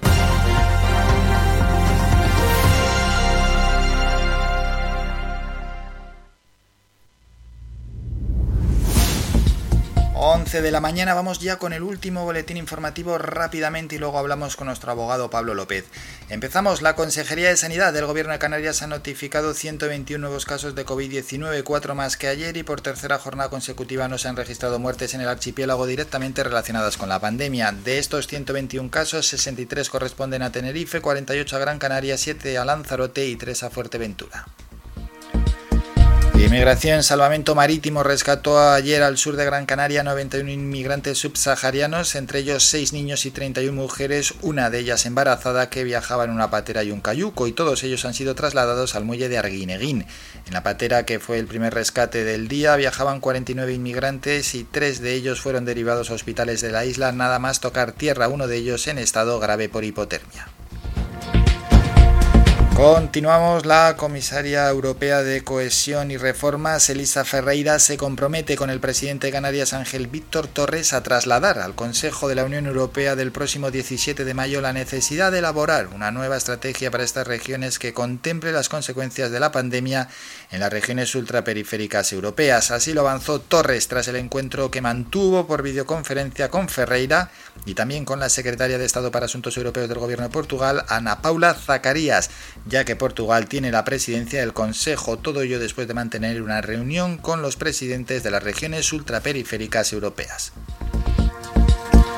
El diputado del Común, Rafael Llanes, destacó que el sistema de tutela y protección de menores en Canarias se ha visto desbordado ante la afluencia masiva en la llegada de inmigrantes a las costas del archipiélago, por lo que ha solicitado a las diferentes defensorías del pueblo de las comunidades autónomas de España solidaridad con las islas. Esta afluencia masiva, como lo ha calificado en la llegada de inmigrantes menores a Canarias, explica Llanes, ha hecho que el sistema de tutela se haya visto desbordado, ya que para la atención y protección integral de estos menores, asegura, no se dispone de recursos materiales y personales suficientes ni para garantizarles el acceso a la educación, a la asistencia sanitaria y a los servicios y prestaciones sociales básicos en las mismas condiciones que los menores nacionales. Sucesos, el padre de las niñas desaparecidas en Tenerife pudo haber desactivado el GPS de su embarcación con el objetivo de no dejar pistas sobre el itinerario que realizó desde que salió por última vez del puerto deportivo en la medianoche del martes al miércoles. Antes de zarpar fue captado por las cámaras de la Marina de Tenerife solo si la compañía de sus dos hijas de 1 y 6 años en paradero desconocido desde ese día y un vigilante lo vio entonces cargar varias maletas y bolsos en su embarcación en la que la Guardia Civil halló restos de sangre que según diversos medios no corresponden a las niñas. Y 12 de los procesados por la trama de la Asociación del Cannabis Medicinal de Fuerteventura reconocieron ayer ante la Audiencia de Las Palmas los hechos de los que les acusa la Fiscalía al inicio de un juicio en el que se enfrentan a cargos por asociación ilícita y tráfico de drogas que se remontan a los años 2012 y 2014. La sección sexta de la Audiencia Provincial se desplazó a Puerto del Rosario para comenzar el juicio contra 13 personas investigadas por pertenecer a una organización criminal dedicada a la venta ilegal de estupefacientes a través de una supuesta asociación de cannabis denominada Acmefuer. Terminamos con la información más cercana. La voz del derecho.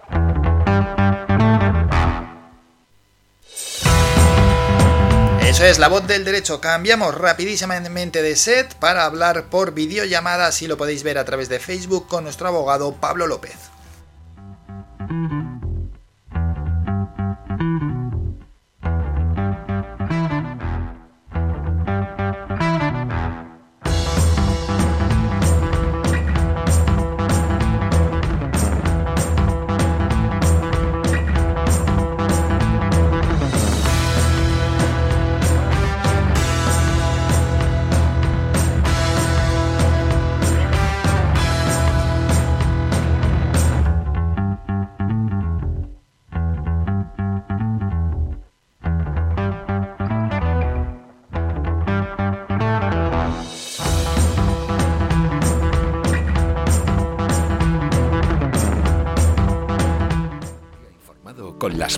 De Álvaro Fernández y su equipo de colaboradores te acompañan de lunes a viernes de 8 y media a 11 y media. No te pierdas este magazine cargado de actualidad, entrevistas y buena música.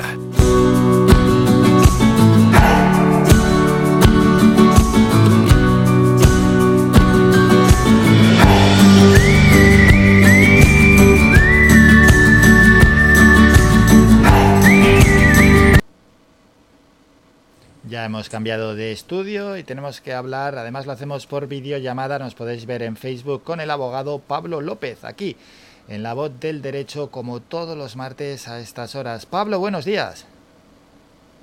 Hola, buenos días Álvaro, ¿qué tal? Bien, bien, bien, deseando ya charlar y deseando tocar nuevos temas. ¿De qué vamos a hablar hoy? Bueno, pues hoy comenzamos la sección hablando de cláusulas abusivas en las hipotecas porque en una noticia publicada hoy se estima que las solicitudes de arbitraje promovidas por los clientes para eliminarlas y recuperar el dinero que les pertenece ya ha llegado a la asombrosa cifra de casi 2 millones de casos. De estos, eh, casi 600.000 han acabado llegando a los juzgados desde el año 2017 y actualmente se calcula que aproximadamente faltarían por resolver unas 240.000 demandas de clientes que todavía están esperando a que se resuelva su, su litigio sobre las cláusulas abusivas de las hipotecas.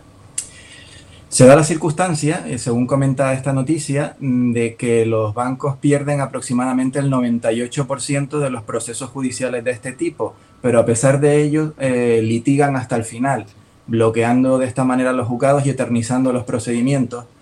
Por este motivo, eh, por primera vez, un vocal del Consejo General del Poder Judicial pide que se les aplique un 20% de interés cuando recurran casos iguales a los perdidos con anterioridad.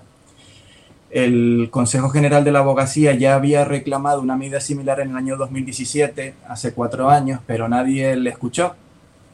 Ahora, eh, tantos años después, se están dando cuenta del alto coste de recursos públicos que supone esta actitud de los bancos. Así que se ha desempolvado esta propuesta. Concretamente, la medida ha sido propuesta por don Gerardo Martínez Tristán, que fue el vocal del Poder Judicial que precisamente organizó la creación de los juzgados especiales para este tipo de casos. Y al anunciarlo no ha ocultado su malestar por la insistencia de los bancos en seguir pleiteando, aunque solo ganen el 2% de los casos. Eh, nos sorprende un poco la, el asombro o, el malestar de- del señor Martínez Tristán, porque cuando se creó precisamente estos juzgados especiales, se sabía que esto iba a pasar. Todos los abogados sabíamos que se iban a saturar estos juzgados especiales y como así finalmente ha acabado sucediendo. Pero bueno, eh, a raíz de, de este- de esta intervención del señor Martínez Tristán, pues eh, se ha planteado al Ministerio de Justicia que apliquen los mismos principios que la ley del seguro, entre otras leyes, que establecen unos recargos que van desde el 9% hasta el 20% cuando se pleitea hasta el final en casos iguales a los que ya han perdido. Lo cierto, Álvaro, es que Sí. por mi experiencia profesional en este tipo de casos, entiendo que ha habido una total dejación en esta cuestión, de la que los únicos beneficiados al final han acabado siendo las entidades bancarias, que son siempre las demandadas. La creación de estos juzgados especiales para este tipo de materias en la práctica los ha convertido en auténticos agujeros negros del sistema. Ah, Y no por culpa de ellos, se han visto totalmente sobrepasados por la escasez de medios y de personal la falta de y la falta de previsión en relación con el- la ingente can- cantidad o volumen de trabajo que, que tienen. Eh, aproximadamente, por lo menos aquí en, los en el juzgado de Las Palmas, que está conociendo de este tipo de asuntos, están eh, tramitando del orden de cuatro o cinco veces más procedimientos que un juzgado normal y corriente, con los mismos medios, si no menos incluso. Entonces te podrás imaginar eh, lo desbordados que están y los pobres pues hacen lo que pueden, pero, pero esto al final quien está perjudicado es el, el cliente bancario, el ciudadano, el que acude a la justicia a reclamar sus derechos. Claro, parece que llega esto bastante tarde ya. Sí, bastante, bastante, porque el tema de las cláusulas abusivas no es nuevo.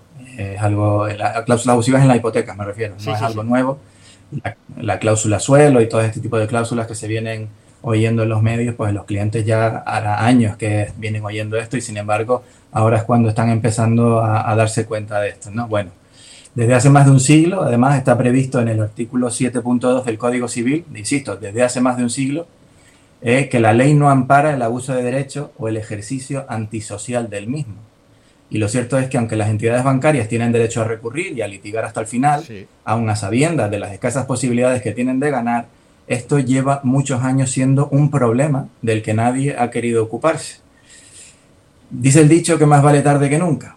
Esperemos que esta iniciativa no vuelva a caer en saco roto como sucedió en 2017 y se adopten eh, medidas de una vez para regularizar y equilibrar esta situación anómala que, como dije antes, solo perjudica al ciudadano de a pie que acude a la justicia a reclamar su derecho. Eso y que no impongan ya más cláusulas abusivas los bancos. Bueno, eso, eso en un, en un mundo ideal sería perfecto, pero ¿Verdad? también en ese mundo ideal, también te digo, desde un punto de vista interesado, los abogados no tendríamos trabajo. Bueno, bueno.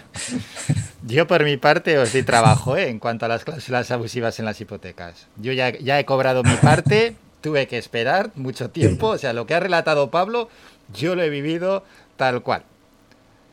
Tal cual. tal cual. Exactamente. Así que... Pero bueno, ya lo, como digo, no es algo que no es algo que sea imputable a, a los juzgados, ni al juez, ni a los tramitadores que trabajan dentro, sino que ya digo que están absolutamente desbordados y lo- las administraciones responsables no se han querido ocupar del asunto. Pero bueno, vamos a ver si a partir de ahora empiezan a tomar medidas.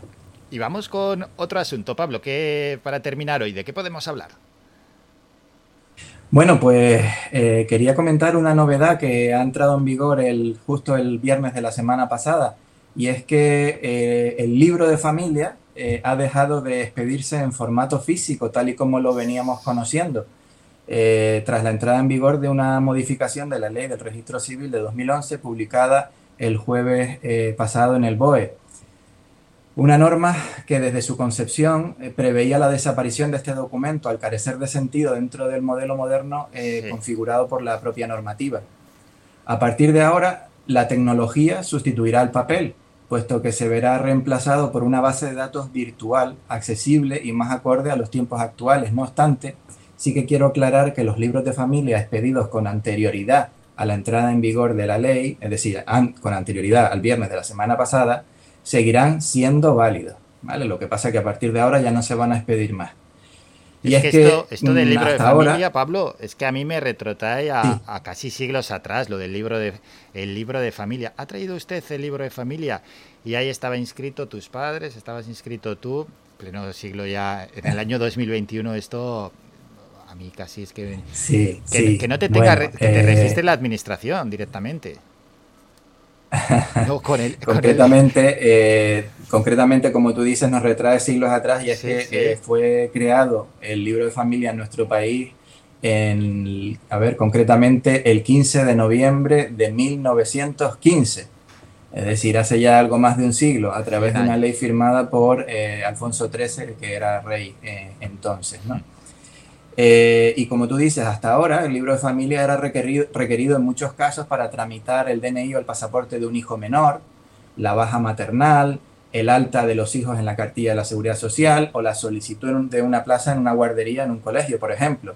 Sin embargo, con la implantación de este nuevo sistema de registro individual, eh, progresivamente eh, se irá implantando este sistema. Lo que pasa que requerirá la formación del personal y que se dote eh, de partidas presupuestarias, por lo que no va a ser eh, automático, ¿vale? Es- va a ir progresivo. sí. Por eso, a partir de ahora, quien acuda al registro civil para inscribir un nacimiento, una adopción, una defunción, separación, divorcio, etcétera, pues recibirá una certificación literal que tendrá validez legal ante cualquier administración pública. ¿vale? Esto se trata de un paso intermedio en- entre que se termina de instalar el sistema. Eh, se espera que dentro de unos meses todos los ciudadanos podrán acceder a una plataforma digital en la que podrán eh, examinar o constatar todo su historia, eh, la historial de su estado civil.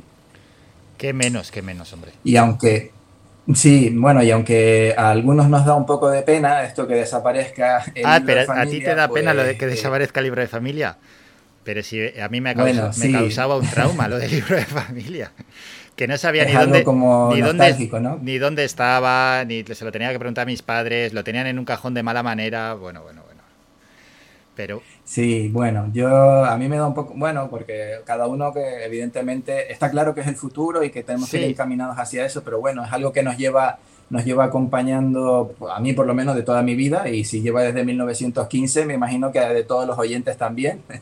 Y, y- y no sé, siempre ha estado ahí, siempre ha sido un documento en la familia, pues da pena que desaparezca, pero lo cierto es que eh, hay que adaptarse a los nuevos tiempos que corren y, y con este sistema informatizado y accesible electrónicamente, pues supongo que todos los ciudadanos poco a poco se irán, se irán adaptando e irán mejorando la experiencia, no tener que ir a hacer cola al registro, no tener que estar allí, pedir cita previa, etcétera, etcétera, etcétera, sino que desde cualquier terminal o, o- o- u ordenador pues podrán hacer los trámites pertinentes. sí, eso es, el, el avance hacia lo lógico y ya más consecuente con los tiempos en los que vivimos. Pero eso sí, Pablo, hay que guardarlo eh, con nostalgia el libro. Yo lo guardaré, yo guardaré Sí. el mío, por supuesto.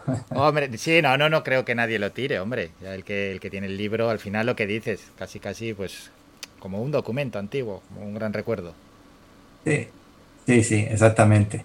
Pero bueno, ya por último, sí, Álvaro, lo que Sí. quería, quería cerrar la sección eh, acordándome de un compañero periodista muy vinculado a Radio Faicán durante tantos años y que la semana pasada pues lo vi y me alegré un montón de verlo eh, después de pasar un, un calvario con el tema del COVID. Y, y, bueno, supongo que todos los oyentes lo conocen, es David Achuel. Y, desde aquí quería mandarle un fuerte abrazo eh, y desearle mucho ánimo para que siga mejorando, que lo vi muy bien y que, y que adelante, que, que siga luchando y, y que y que nada, y que eso, que me alegré un montón de verlo y quería simplemente mandarle un saludo porque sé que él es un fiel oyente de Radio Faikán y seguro que nos está escuchando. Pues ese saludo que le llega y esos ánimos que seguro que lo van a llenar de energía.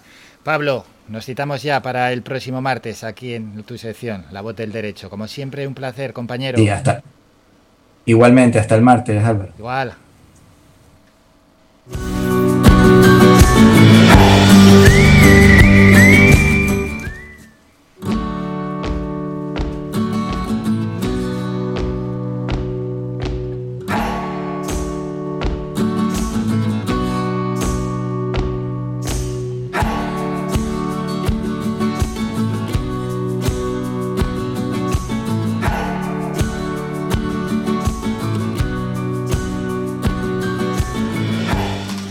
Del derecho, ¿eh? Como tratamos temas, pues eso, que, que, todos conocemos y que a todos nos ha tocado, pues más o menos de cerca, esas cláusulas abusivas en las hipotecas. Yo ya he puesto hasta mi caso directamente, porque como ha habido dos millones de casos, pues alguno nos tenía que tocar, entre ellos ahí estaba.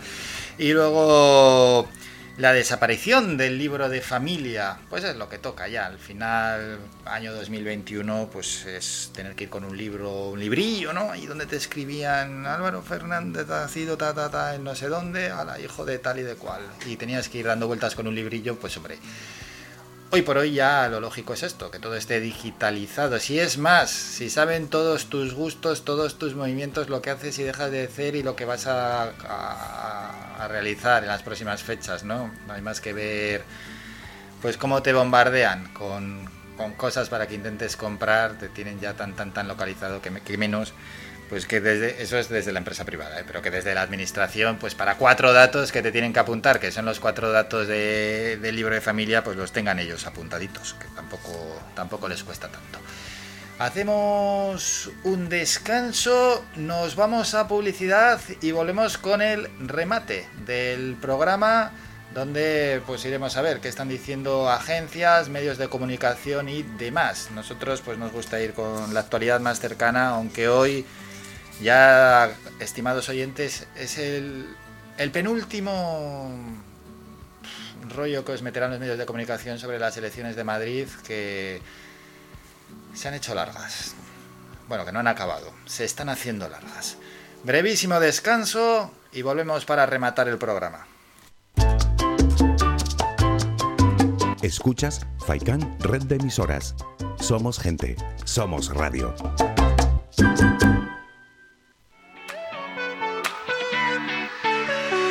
Lo mejor del mar está en la pescadería de pescadores de Arguineguín, abierto de martes a viernes de 8 a 3 de la tarde y los sábados de 8 a 4 de la tarde. Domingos y lunes cerrado por descanso del personal. Aparcamiento gratuito para todos nuestros clientes. Realizamos reparto a domicilio en Arguineguín y en el resto del municipio de Mogán los miércoles y los viernes en Maspalomas. Teléfono de contacto 649 61 15 22. Pescadería de Pescadores de Arguineguín. Lo mejor del mar.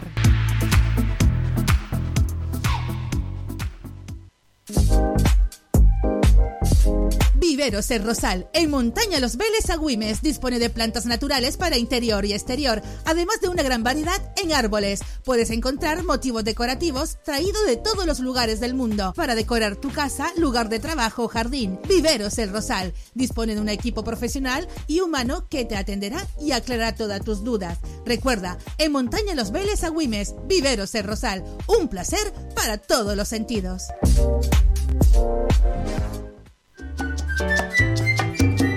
El mejor regalo que te podemos ofrecer en tu red de emisoras Faikan es mucha música, porque es el mejor relax que te ofrecemos durante el día.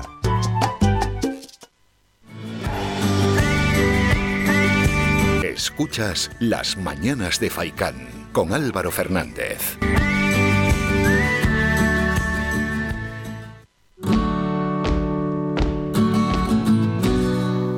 Hay que hacer una vuelta informativa. Vamos con agencias, dicen así, una acción de FEMEN, el incidente más destacado en la apertura de los colegios electorales en Madrid. 5,1 millones de madrileños están llamados a las urnas, 53.400 más que en 2019.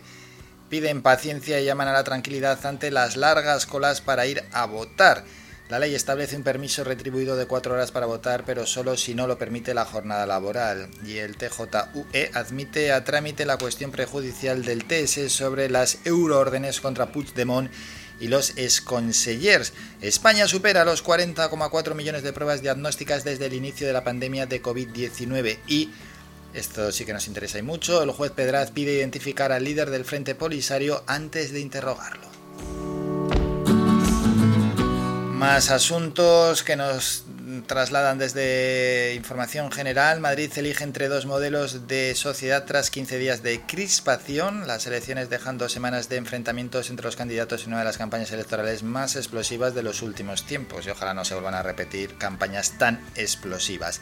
Los candidatos votan y animan a participar en una jornada clave para la política nacional. La cita, que se celebra en día laborable y se desarrolla entre medidas de seguridad por la pandemia y marcada por la gran afluencia de los centros de votación. Al menos 23 muertos por el derrumbe de un tramo de metro en Ciudad de México. Dos vagones se han desplomado sobre una de las avenidas principales al sureste de la capital y hay más de 70 heridos. Periódicos más cercanos, Canarias 7 nos dice lo siguiente, la madre difunde un vídeo de las niñas desaparecidas en Tenerife. Es duro, ¿eh? Pestana destaca que se emplean todos los efectivos en la búsqueda de las niñas. La sangre encontrada en el barco sería del padre de las niñas. En vídeo así registraron la casa de las niñas desaparecidas. Y otros asuntos, el campamento de las raíces vuelve a inundarse con la lluvia de los últimos días y Canarias admite que el final del estado de alarma pone más difícil controlar la pandemia. Todas las islas se sitúan ya en niveles de riesgo epidémico medio y bajo. Vamos con la provincia. Sanidad investiga si un ingresado en el Negrín tiene la cepa india. El coronavirus da una tregua a las islas tras cuatro meses en tensión continua y Gustavo Suárez dice con la pandemia vamos a perder una generación y hay que ponerle remedio. La provincia también dice las compañías aéreas tiran los precios para cazar a los turistas en verano y Pestana pide la colaboración ciudadana para localizar a las niñas desaparecidas en Tenerife. Y vamos a terminar con las tendencias en Twitter. A ver por dónde van los tiros de momento. Primera tendencia del día ya se ha colocado elecciones 4M. May the Fourth Beat With You es la segunda tendencia. Star Wars Day la tercera tendencia. Y es que hoy 4 de mayo es el día de Star Wars. A todos aquellos que les encantan estas películas, pues están de, de enhorabuena. Es su día, 4 de mayo. Y también, pues 4 de mayo hay mucha gente ha nacido un 4 de mayo, ¿no? Muchas felicidades para todos aquellos que hoy también hacen los años, que seguro que conocéis a personas, ¿no? Que un 4 de mayo hacen los años. En Colombia, la ONU condena el uso excesivo de la fuerza en las manifestaciones en Colombia y la otra tendencia es Femen, activistas de Femen protestan ante el Colegio de San Agustín al que acude a votar Rocío Monasterio. Bueno, eso ha sido ya hace un par de horas. Por nuestra parte esto es todo, nos vamos a citar para mañana a partir de las 8 y media de la mañana. Recordamos que quien quiera volver a escuchar el programa o quiera al menos eh, escuchar parte de este programa donde hemos hablado con la directora de la Fundación Universo Unido, esa fundación aquí en Canarias que se preocupa por el reforzamiento escolar de los jóvenes más desfavorecidos ¿no? y que tiene ya pues convenio con los ayuntamientos de Mogán, San Bartolomé y también de Telde.